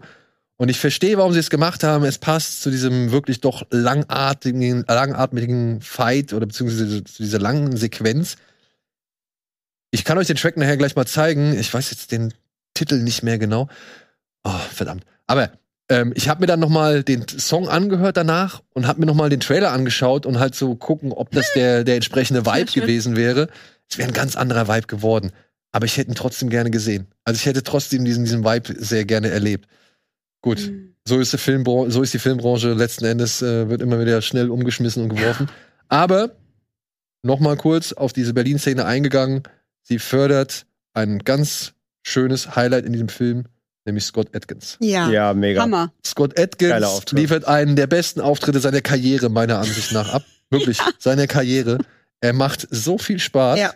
Und äh, obwohl man ihn nicht so leicht erkennt, äh, ist es trotzdem auch geil zu sehen, wie er trotz dieser, sag ich mal, Kostümierung, ähm, wie er kämpft. Also, das, äh, da hätten sie mehr rausholen können. Den hätte ich gerne noch länger gesehen. Ja. Ich hoffe, es gibt ein Prequel zu ihm. Ja, Das einfach wär ein geil, oh mein Gott. Ja, ja, auf Ja. jeden Fall. Ein Spin-off mit ihm einfach nur. Ja, und überrascht halt auch die Szene. Also er überrascht in der Szene trotzdem. Mit, sag ich mal, Wendigkeit, die man ihm nicht zutrauen würde in seiner Rolle da. Ja. Ja. Ich Und bin, ja. nee, ich wollte sagen, äh, nee, alles gut. ähm, aber witzig fand ich, äh, ihn erkennen, ihn hast du noch nicht sofort erkannt, du wusstest, du wusstest ja, wer es ist quasi, aber du hast ja ewig lang nicht Dings erkannt. Ne? Ich hab, ähm, ey, äh, hier, Herrn Brown. Oder? wer ist er denn? Ja, Brown, ne? Äh, äh, Clancy Brown. Clancy Brown. Ach Clancy so. Brown. Mhm. Irgendwann im Seitenprofil so, ah, das ist Clancy Brown, seine Hälfte des Films so. Ich habe den unter seinem wirklich starken Bart und dann immer noch die ganze Zeit mit dem Hut, Der Hut, oder diese, diese ja, wallende Lockenmähne da. Hm. Ja. Ich habe den nicht erkannt. nicht erkannt. Hidden Faces, überall. Ja. Ah, jetzt wollte Entschuldigung, ich du wolltest noch was sagen. Ja, äh, ähm, ich finde aber aus diesen genannten Gründen, finde ich den, der ist bei mir auch auf Platz zwei. Aber ich finde, dass der zweite John Wick so insgesamt der rundeste war. Deswegen, ich, also, was sind die Erwartungen an den vierten John Wick? Es muss alles krasser sein. Ich fand das auch cool mit den Szenen, mit dem Pferd vor allem, äh, in diesem Stall. Dann später mit hier ähm, Halle Berry und den, den Hunden. Hunden. Mhm. Das ist alles Super super. Aber so als Gesamtfilm fand ich den eher. Also ich, ich fand, das passt alles nicht so geil zusammen, als hätten sie einfach alles zusammengewürfelt, was sie für Ideen hatten und da einfach einen Film draus gemacht. Ja. Und irgendwie finde ich, dass ähm, der zweite halt erstmal aus New York rausgeht zum ersten Mal. Du lernst die Leute kennen, den Sommelier, den Anzugschneider-Typen, der das Kevlar in die Anzüge näht und so. Das ist halt irgendwie alles in diesem Universum insgesamt viel runder. Und ich finde, der zweite schließt da richtig gut an, weil sie natürlich auch wieder neue Sachen einführen, die man noch nicht über die Hohe Kammer wusste und Rituale, die es dann auf einmal doch gibt, die sie irgendwie aus dem Ärmel schütteln, wo ich mich auch frage, wer hat dieses Buch, wo alles drinsteht, was in diesem, diesem komischen System Standard ist, so, weil viele Sachen weiß anscheinend John Wick selber auch gar nicht. Und Winston kommt dann immer mit um die Ecke, aber es gilt noch diese Regel. Ach so, seit wann? So, und Die, die, die Wick-Bibel, ja. Genau, und ich finde aber, dass gerade dadurch, dass nicht so viel Craziness da irgendwie reingebaut hat, im Sinne von, ja, jetzt kämpfen sie irgendwie mit einem Wal oder so oder zwei Delfine oder was weiß ich. Also alles, was Spoiler. man sich, ja genau, was man sich da noch vorstellen könnte, sind sie sehr basic geblieben und sehr bei, bei ähm, nicht nur Schusswaffen natürlich auch, sondern aber auch äh, Martial Arts. Also äh, gerade alles, was irgendwie Donnie Yen macht, ist ja großartig. Und auch diese Hilfsmittel, die er benutzt. Die ganzen neuen Figuren, Scott Atkins, Donnie Yen, dann äh, hier Akira noch und ihr Vater und so, die sind alle, finde ich, so gut und die Mhm. passen so toll in dieses Universum rein, dass es auch dann, finde ich, nicht so schlimm ist, wenn in dieser Choreografie nicht mehr so viel Absurdes drin ist. ja, das, Am Ende kommt ja dieser ganze Paris-Part ist ja eigentlich völliger Wahnsinn. Ja, so. ja. Und das, wenn sie das noch ein bisschen verteilt hätten, dann wäre es perfekt gewesen. Und das meine ich, das meine ich. Ich finde schon erstaunlich, dass dieser Film bei 169 Minuten nicht sich unbedingt so wie 169 Minuten dafür anfühlt. Oder ich finde schon erstaunlich, dass ein Film, der eigentlich wirklich, und da sind wir, und das meine ich nicht negativ, der Film ist Style over Substance. Der der so Style, schöne Bilder. der ja. Style ist so wichtig. Der ist wirklich, der, der Style erzählt diesen Film. Ja. Und das finde ich auch in Ordnung, das finde ich legitim, weil ähm, hier wird nicht mehr mit, ich meine, allein wie, wie, wie, wie anstrengend das teilweise wirkt, wenn sich da Keanu Reeves so ein Yeah rausknödelt. Yeah. So, ja. Also, ne? Also jedes Mal, wenn er antworten muss, man merkt irgendwie, also ich finde, das macht Keanu Reeves auch gut, so von wegen, ich hab doch schon alles gesagt. Ja, lass Ja. mich einfach Ja, in Ruhe. was willst du denn jetzt von mir so? Ja, und der Mann kämpft seit 72 Stunden nonstop. Natürlich sagt er nur noch, ja, der kann gar nicht mehr, ey. ja. Ja. ja. Ich finde es auch schön, wie das Kane und äh, John immer Ja. anstrengender wird. Und, oh, jetzt kannst du nicht einfach gehen? so, müssen wir das jetzt schon wieder machen? ja, wir müssen. Aber da, und das meine ich, ne? Also ich finde es erstaunlich, dass dieser Film sich über 190 Minuten wirklich durcharbeitet, ohne dass du es, dass ich so, ohne dass es so sehr nach Arbeit anfühlt Mhm. und dass es eine gewisse Erstaunlichkeit hat, dass die den Film wirklich 190 Minuten Dauern lassen auch. dauern lassen. Ja, ja, ja, ja, voll. Und es ist nicht, das ist nicht unbedingt eine Langeweile, die da aufkommt. gar Nee, nee, nee. So, sondern es ist einfach nur, man merkt, Alter, das ist jetzt schon ganz schön lang. Also man Ja. altert in dem Film mit Keanu Reeves mit so ein bisschen. Ja. Ja. ja. und, der, und du, du sitzt halt irgendwann da und denkst, dir, der Film geht immer noch. Er geht immer noch. Sie haben immer Und sie noch kämpfen irgendwas. schon wieder seit 20 Ja, Minuten ja, ja. Stück. Das finde ich so krass, diese einzelnen Kampfszenen, die man ja schon vorher, die schon vorher wirklich lange waren. Aber das ist ja wirklich auf einem ganz anderen Level. Und dann eben auch noch dieses, nee, wir nehmen keine 30.000 Cuts, damit äh, wir die Mhm. so hinstellen können, wie es passt. Das ist ja auch wirklich durchgehend, ja. gelassen, ja. Das ist so genial. Das Ja, Gott sei so Dank, weil das Spaß. haben sie Ja. nämlich bei den ersten Filmen noch nicht so gemacht. Ja, ich war ja, also Mm, deswegen, ja. deswegen liebe ich den dritten so, weil der dritte mir halt zum ersten Mal mein Martial Arts, ähm, wie soll man sagen, Verständnis und Mhm. mein, meine, meine Vorlieben am meisten getroffen hat, weil er halt einfach mal Szenen stehen lassen hat und nicht immer so schnell gecuttet hat und so weiter, ja. Ich will halt nur zwei Sachen vielleicht auch noch anfügen. Ich muss sagen, sie müssten bei all- zwei Sachen hier, da sieht man's.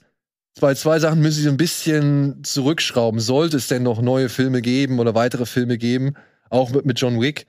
Ähm, er ist mir ein bisschen zu unverwundbar. Also er, er stürzt. Ja, auch, auch weil du es gerade gesagt hast mit der Kevlar-Jacke. Ne? Also Ja, diese- immer, es kommen zehn Leute, die schießen, Zack. genau, diese, Hemdchen hoch und diese, fertig ist so. Ne? Also diese Kevlar-Anzüge, die nehmen ein bisschen Wucht raus. Sind real, gibt es. Die, wirklich so in dem Stoff? Hab meinen Vater gefragt. So einen richtigen Aber auch Designeranzug. so, so leicht Seit dann? den 80ern gibt es diese Anzüge, die sind scheiße teuer, deswegen kauft keine Einheit sowas, sondern dann hat man Schutzwesten. Die gibt es wirklich. krass. Okay, Krass. aber nichtsdestotrotz, ja, finde ich, verlieren diese, gerade das, das Gangfu verliert so ein bisschen an, an, an ja, Intensität oder, oder Härte, wenn man halt immer nur die ganze Zeit so Klar, macht ja. und dann sieht man, wie es hier so Dein Vater ist. Auftragskiller dabei, weißt du das? Nee, mein Schneider, Vater äh, war, das habe ich glaube ich schon mal erzählt hier, weiß ich nicht, mehr, war bei der GSG 9. Ach, krass. Ja, und Okay. deswegen Krass. weiß er Wow. den Scheiß. gefahren. nee, aber also einmal die das und halt auch diese Ganzkörperanzüge der Gegner, weil dann knallt er den zehnmal Klar. im Kopf, aber es kippt keiner um. Ja, Und das teilweise dauern die Einzelkämpfe dann so lange, weil einfach keiner umfallen kann, weil die sich gegenseitig nur. Das war im ersten Film war halt tot, tot, tot, Geht tot. so. Ich glaube, also im ersten war es auch, also was John Ja. Wick ja immer macht, er schießt nie nur einmal. Nee. Nee. Selbst klar. in den Kopf nicht. ja gut, aber das machst du ja auch nicht. Und Das ist, das ist klug, natürlich, Das wissen aber wir ja seit das, das gehört ja auch so ein bisschen mit dazu. Das hat er ja von Anfang an auch schon so gemacht. Klar wurde das irgendwann intensiver, dass da irgendwie mehr, mehr Props dazu kamen, was ja im vierten jetzt auch mit, mit den äh, Nunchakus zum Beispiel und so. Ja. Sehr schön, wundervoll. Ähm, aber ich finde nicht, also ich, vielleicht ist es auch nicht mehr in meinem Gedächtnis, aber ich finde nicht, dass die ersten beiden, dass man da die Szenen nicht so ganz stehen hat lassen. Also da war schon sehr viel trotzdem Prügelei und so zu sehen, in seinen Details auch. Keine Frage. Aber ich fand schon, dass sich die Schnittfrequenz, also das, das, wie der Schnitt voran, äh, also benutzt wird, Mhm. so, ähm, dass sich das schon im Laufe der Filme geändert hat. Und sie beim ersten vielleicht noch natürlich diese Situation oder die Situationen hatten, in der John Wick oder halt Keanu Reeves seine ganzen Hooks und Grabble äh, und, und Griffe und was weiß ich und die Aushebler und so, dass die noch frisch waren und, und äh, zeigbar waren. Okay. Aber jetzt siehst du das halt beim vierten Film auch noch eine ganze Zeit lang. Und ich finde, die haben sich da schon ein bisschen abgenutzt. So. Also dieses typische. John Wick-Kampfverhalten Ganz ist der Gang Fu hat schon so eine gewisse und das klingt jetzt blöd, weil so wenig Filme das eigentlich machen, aber hat schon eine gewisse Normalität erreicht, die dich nicht mehr so oder mindestens, zumindest mich Für einen John Wick-Film Genau. nicht mehr so aus. Nicht mehr beim so- 35. Schulterwurf bist du halt Ja. nicht mehr so Ja. geil, sondern bist so, jo. genau. Da ist dann sowas wie das Buch wird einmal in den Unterkiefer Ja, das- reingeschoben ich find's bis heute und, und, und großartig. ja, Ich find's super. Genau. Ich als einzelne Szenen finde ich diese Elemente total geil. Ich Ja. liebe die Reitstall-Szene. ja, Wie gut ist das denn? Was für eine geile Idee. Aber in dem Gesamtkonzept Film 3 finde ich es irgendwie alles ein bisschen zu random. So. ja, das war, war halt von für mich das, was ich eigentlich schon längst hätte sehen wollen. So. Ja, weil sie da auch angefangen haben, halt sich wirklich mehr an dieser, an dieser asiatischen Action zu orientieren. Ja. Also das wirklich zu perfektionieren. Wir wollen das wirklich so in, in, in One-Shots irgendwie mit richtiger Choreografie. Das haben sie einfach da perfektioniert. Deswegen sehe ich das auch am liebsten so. Und auch halt äh, deutlich mehr Bezüge zu eben asiatischen Filmen aufgezeigt Mhm. haben. Bei Teil 3 gibt's halt diese schöne Motorradverfolgungsjagd, die halt eins zu eins The Villainous ist. Ja, aber schön. Oh, der war geil. Ja, aber eine schöne Hommage. Weißt du, das, Mhm. das, das, das ist nicht so. Der, der jetzt auch der, der, der, der vierte, ne, hat auch richtig schöne Zitate drin, so, die nicht irgendwie kommen wie von wegen, "Oh, wir sind aber besser, Ja. oder wir können es besser, sondern nein, die sagen halt, ey, ihr habt was Geiles gemacht, wir das, das wollen wir zu ehren Ja. und versuchen es halt Ja. ebenfalls geil zu machen. Ja. So. Mhm. Es gibt eine schöne Referenz an Warriors 2 sogar. Ja, äh, mit der Radio, mit der Ja. DJ zum Oh, ja. Beispiel, ja, und. Donnie Yen bringt Ja. auch nochmal einen schönen Warriors-Zitat und ansonsten, ja, John Woo ist da drin, Sato Ishii ist da drin. Es ist alles, es ist sehr viel drin und trotzdem gucke ich mir In the Line of Duty an, vier, der geht nur 90 Minuten und schafft es halt irgendwie von der Taktung her, und das ist das, was du gesagt hast, Mhm. der schafft es von der Taktung her und auch von dem Verteilen, wann er mal so einen richtig spektakulären Stunt bringen muss, wie zum Beispiel eine Cynthia Khan, die auf dem Dach eines Transporters, eines fahrenden Tran- Transporters irgendwie mit so einem Typ kämpft und dann vom Auto gekickt wird und sich mit so einem Salto rettet, indem sie halt die Scheibe eintritt und dann halt so im, Fa- im Fenster des Fahrzeugs hängen bleibt und dann irgendwie so äh, hinten aus dem Fahrzeug rausrenkt. So. Ja, das, sind, das sind Stunts, da hätte Jackie Chan auch zweimal gedacht, oh ja, mal gucken, ob ich das mache. So, ja. ähm, Die springt einfach runter, ohne zu fragen. ja, genau. Und, und das ist so, was die Frequenz und halt die Taktung angeht, ne, da, da muss Stahelski meiner Ansicht nach noch so ein bisschen feilen und Sein- schrauben. ja, ja, ja. Aber So. ganz ehrlich, dass der Typ halt selber Stuntman ist, das bringt Das bringt so viel. so- Ja, ja. Das ist so Absolut. geil. Ich liebe diese Geschichte einfach, dass, dass, dass er das machen darf, so dass er dieses Projekt auch wirklich durchziehen darf, Ja. so, weil er natürlich aus dem Fach kommt und dann auch weiß, welche Stuntgrößen was wo choreografiert haben und so. Und was verlangen. Ja, ja, Das genau. ist unbezahlbar. Sonst wären die Filme auch nicht so das, was Ja. die Werte wären. Ja, Und dass er für eine amerikanische Produktion, das muss man ja auch mal bedenken, dass er es schafft, einen Film oder ein Kino zu zelebrieren oder zu inszenieren, das sich halt mal auf andere Dinge beschränkt. Ja, die Action motiviert hier alles, aber sie wird dafür halt auch wirklich bis zum Anschlag ausgeschlachtet. Ja. Es ist ja ein Kino der Bewegung, der Movements, der, der Kinetik, des, der Explosion, der Knalleffekte, der Schmerzen und so weiter und so fort. Und dass alles, dass das alles wirken darf, dieses Bild, wo er da vor dem Kirschbaum steht, ne? Mhm. Allein, wie lang das da stand. Mhm. Herrlich. Ja. Screenshot einrahmen, fertig. Oder Ja, auch, wirklich. Ja, wirklich. oder auch als, als, ähm, nicht Vincent, Winston. Als Winston zu dem Marquis irgendwann kommt und ihn sagt, ey, hier, John Wick hat das und das und das. Wenn sie da in diesem, was ist das, der Louvre oder wo sind sie da? Wo sie er da so ewig lang erstmal läuft. Oh, Genau. Ja, das ist das Louvre. Ja. Das ist das Louvre. Das ist der Louvre, wo sie vor diesen riesigen Gebil Bildern da langlaufen so und du dich fragst, das hat eigentlich keine Bewandtnis. Nö, Ja. muss Ja. das so lang stehen? Muss es so lang stehen. Aber es ist einfach die Ästhetik. Es wird viel mehr über die Hintergründe und über die, die Umgebungen, über die Anzüge, die Klamotten und, und oder wie jemand seine Waffe lädt oder sonst irgendwas. Ja. Über all das wird erzählt. Nicht über Dialoge, nicht, Dialoge, nee. über die Story. Und dass so ein Film heutzutage noch möglich ist, der die Bewegung so feiert. Allein dafür sollte man John Wick 4 gesehen haben, meiner Ansicht nach. ist auch mein Happy Place. Die ganzen John Wick-Filme, wenn es mir schlecht geht, gucke ich die super gerne, weil das, Oh mein einfach, Gott, danke, ja. das ist einfach so schön. Es ist so schön, obwohl es natürlich elendsbrutal ist, ne? Aber einfach wie, wie da eine Geschichte erzählt wird durch banale Dinge, die einem aber vielleicht am Anfang noch nicht so auffallen und dann guckt man immer wieder und merkt so, alter krass, wie geil das hier irgendwie inszeniert ist oder warum die das machen und so. Mega. Aber habt ihr noch das Gefühl gehabt, dass das so eine Art Parallelwelt ist? Weil irgendwie. Ja. Ja? Jeder in dieser Scheißstadt in Paris Ist, ist, ist ein Auftragskiller. Alle stehen auf aus dem Café, merken, da ist John Wick in der Stadt, rennen hinterher. Also der es ist keine Parallelwelt mehr, sondern es ist schon die eigentliche Welt, oder? Es hat, ja, es ist, hat die übernommen schon, die Welt. Ja. Also, Es ist so, Ich finde, es, es wirkt schon sehr surreal. es ist. der Auftrag wird abgeschickt, Es bei jedem in Paris geht's Handy an, alles Der klar. Marquis äh, sorgt Also- hier einfach für etwas in einer Szene, die ich jetzt nicht spoilern will, die auf jeden Fall in einer Stadt wie New York Aufmerksamkeit erregen Mhm. würde. Und in den Nachrichten würde darüber gesprochen. alles, ja. Das ist so. Nee, das, das Ja, muss Ich glaube auch, dass wenn du einfach mal als normaler Fußgänger durch den Pariser Kreisverkehr am Arc de Triomphe latschst, dass da eine ganze Menge Leute anfangen zu Oh hupen. boy. Ja, und hier. ähm, Das war auch wirklich so. Ich dachte mir wirklich, als ich das schon im Trailer gesehen hatte, naja, ne, das haben wir jetzt auch schon in Mission Impossible Fallout gesehen. Aber nein, was da passiert, haben wir nicht in Mission Impossible Ich Fallout fand es nur leider ein bisschen schade, dass es doch sichtlich digital Ja, Also, dass da, also ich wünschte Aber- mir ein bisschen mehr handgemachte Effekte und auch Blutpacks. Freunde, kommt doch mal wieder zurück zu den Blutpacks. Es muss nicht alles digital sein. Blut darf spritzen. Das darf flüssig sein. Es muss nicht pixelig Ja, aber wenn sein. alles Geld für Stunts drauf geht. Ja, und speziell jetzt bei der Szene ist auch okay, dass sie visuelle Effekte genommen haben, denn man will ja jetzt auch nicht die Stunt-Leute so krass in Gefahr bringen. und Wir sie sind, haben wir sind nicht mehr in den 70ern, 80ern Ja. der, des Hongkong-Kinos. Ja, genau. Das ist halt leider, Leider, sagte er. Ja. das ist halt leider das Den Ding. können da, da kann das Stunt mal darüber überfahren. Obwohl- wir haben 2023. Obwohl wir auch gehört haben, Die haben ne, auch dass da Leute schon aus irgendwelchen größeren Höhen gefallen sind, kurzzeitig ohnmächtig waren und nachdem sie aufgewacht sind, mussten sie zehn Minuten später wieder hochgehen und wieder runterspringen. Ne? Also da sind schon handgemachte Stunts Ja. drin und ich will auch gar nicht. Also, also allein dieser Treppenkampf so, ich Oh will da mein gar nicht, ich will da gar nichts irgendwie äh, kleinreden. Das ist alles schon Top-Notch-Action und Stunts, äh, Stuntarbeit so. Ich glaube, ich habe schon lange nicht mehr so gelitten wie bei der Treppe. Aber so ein bisschen mehr, bisschen mehr Blut. Bisschen mehr Blut. Echt. Oder spritziges Blut. Echtes Blut. Schweineblut.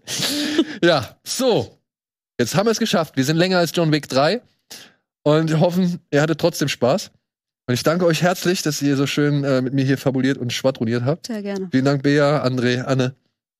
Und vielen Dank an euch draußen für das Sitzfleisch, die Geduld. Und äh, auch nochmal ein Danke an den Supporters Club. Wenn ihr mitmachen wollt, hier gerne, äh, da unten habt ihr es gesehen, könnt ihr euch anmelden. Dann können wir auch hier weiterhin dafür sorgen, dass wir hier so epische Folgen machen. Nachdem die jetzt schon ein bisschen kürzer war. Jackie Chan möchte sich auch bedanken. Solche Stunts würde ich nicht machen. Ja, doch, doch, doch. Solche Stunts hat er schon gemacht. Hat er schon gemacht. In diesem Sinne, macht's gut. Vielen Dank fürs Zuschauen. Bis zum nächsten Mal. Tschüss.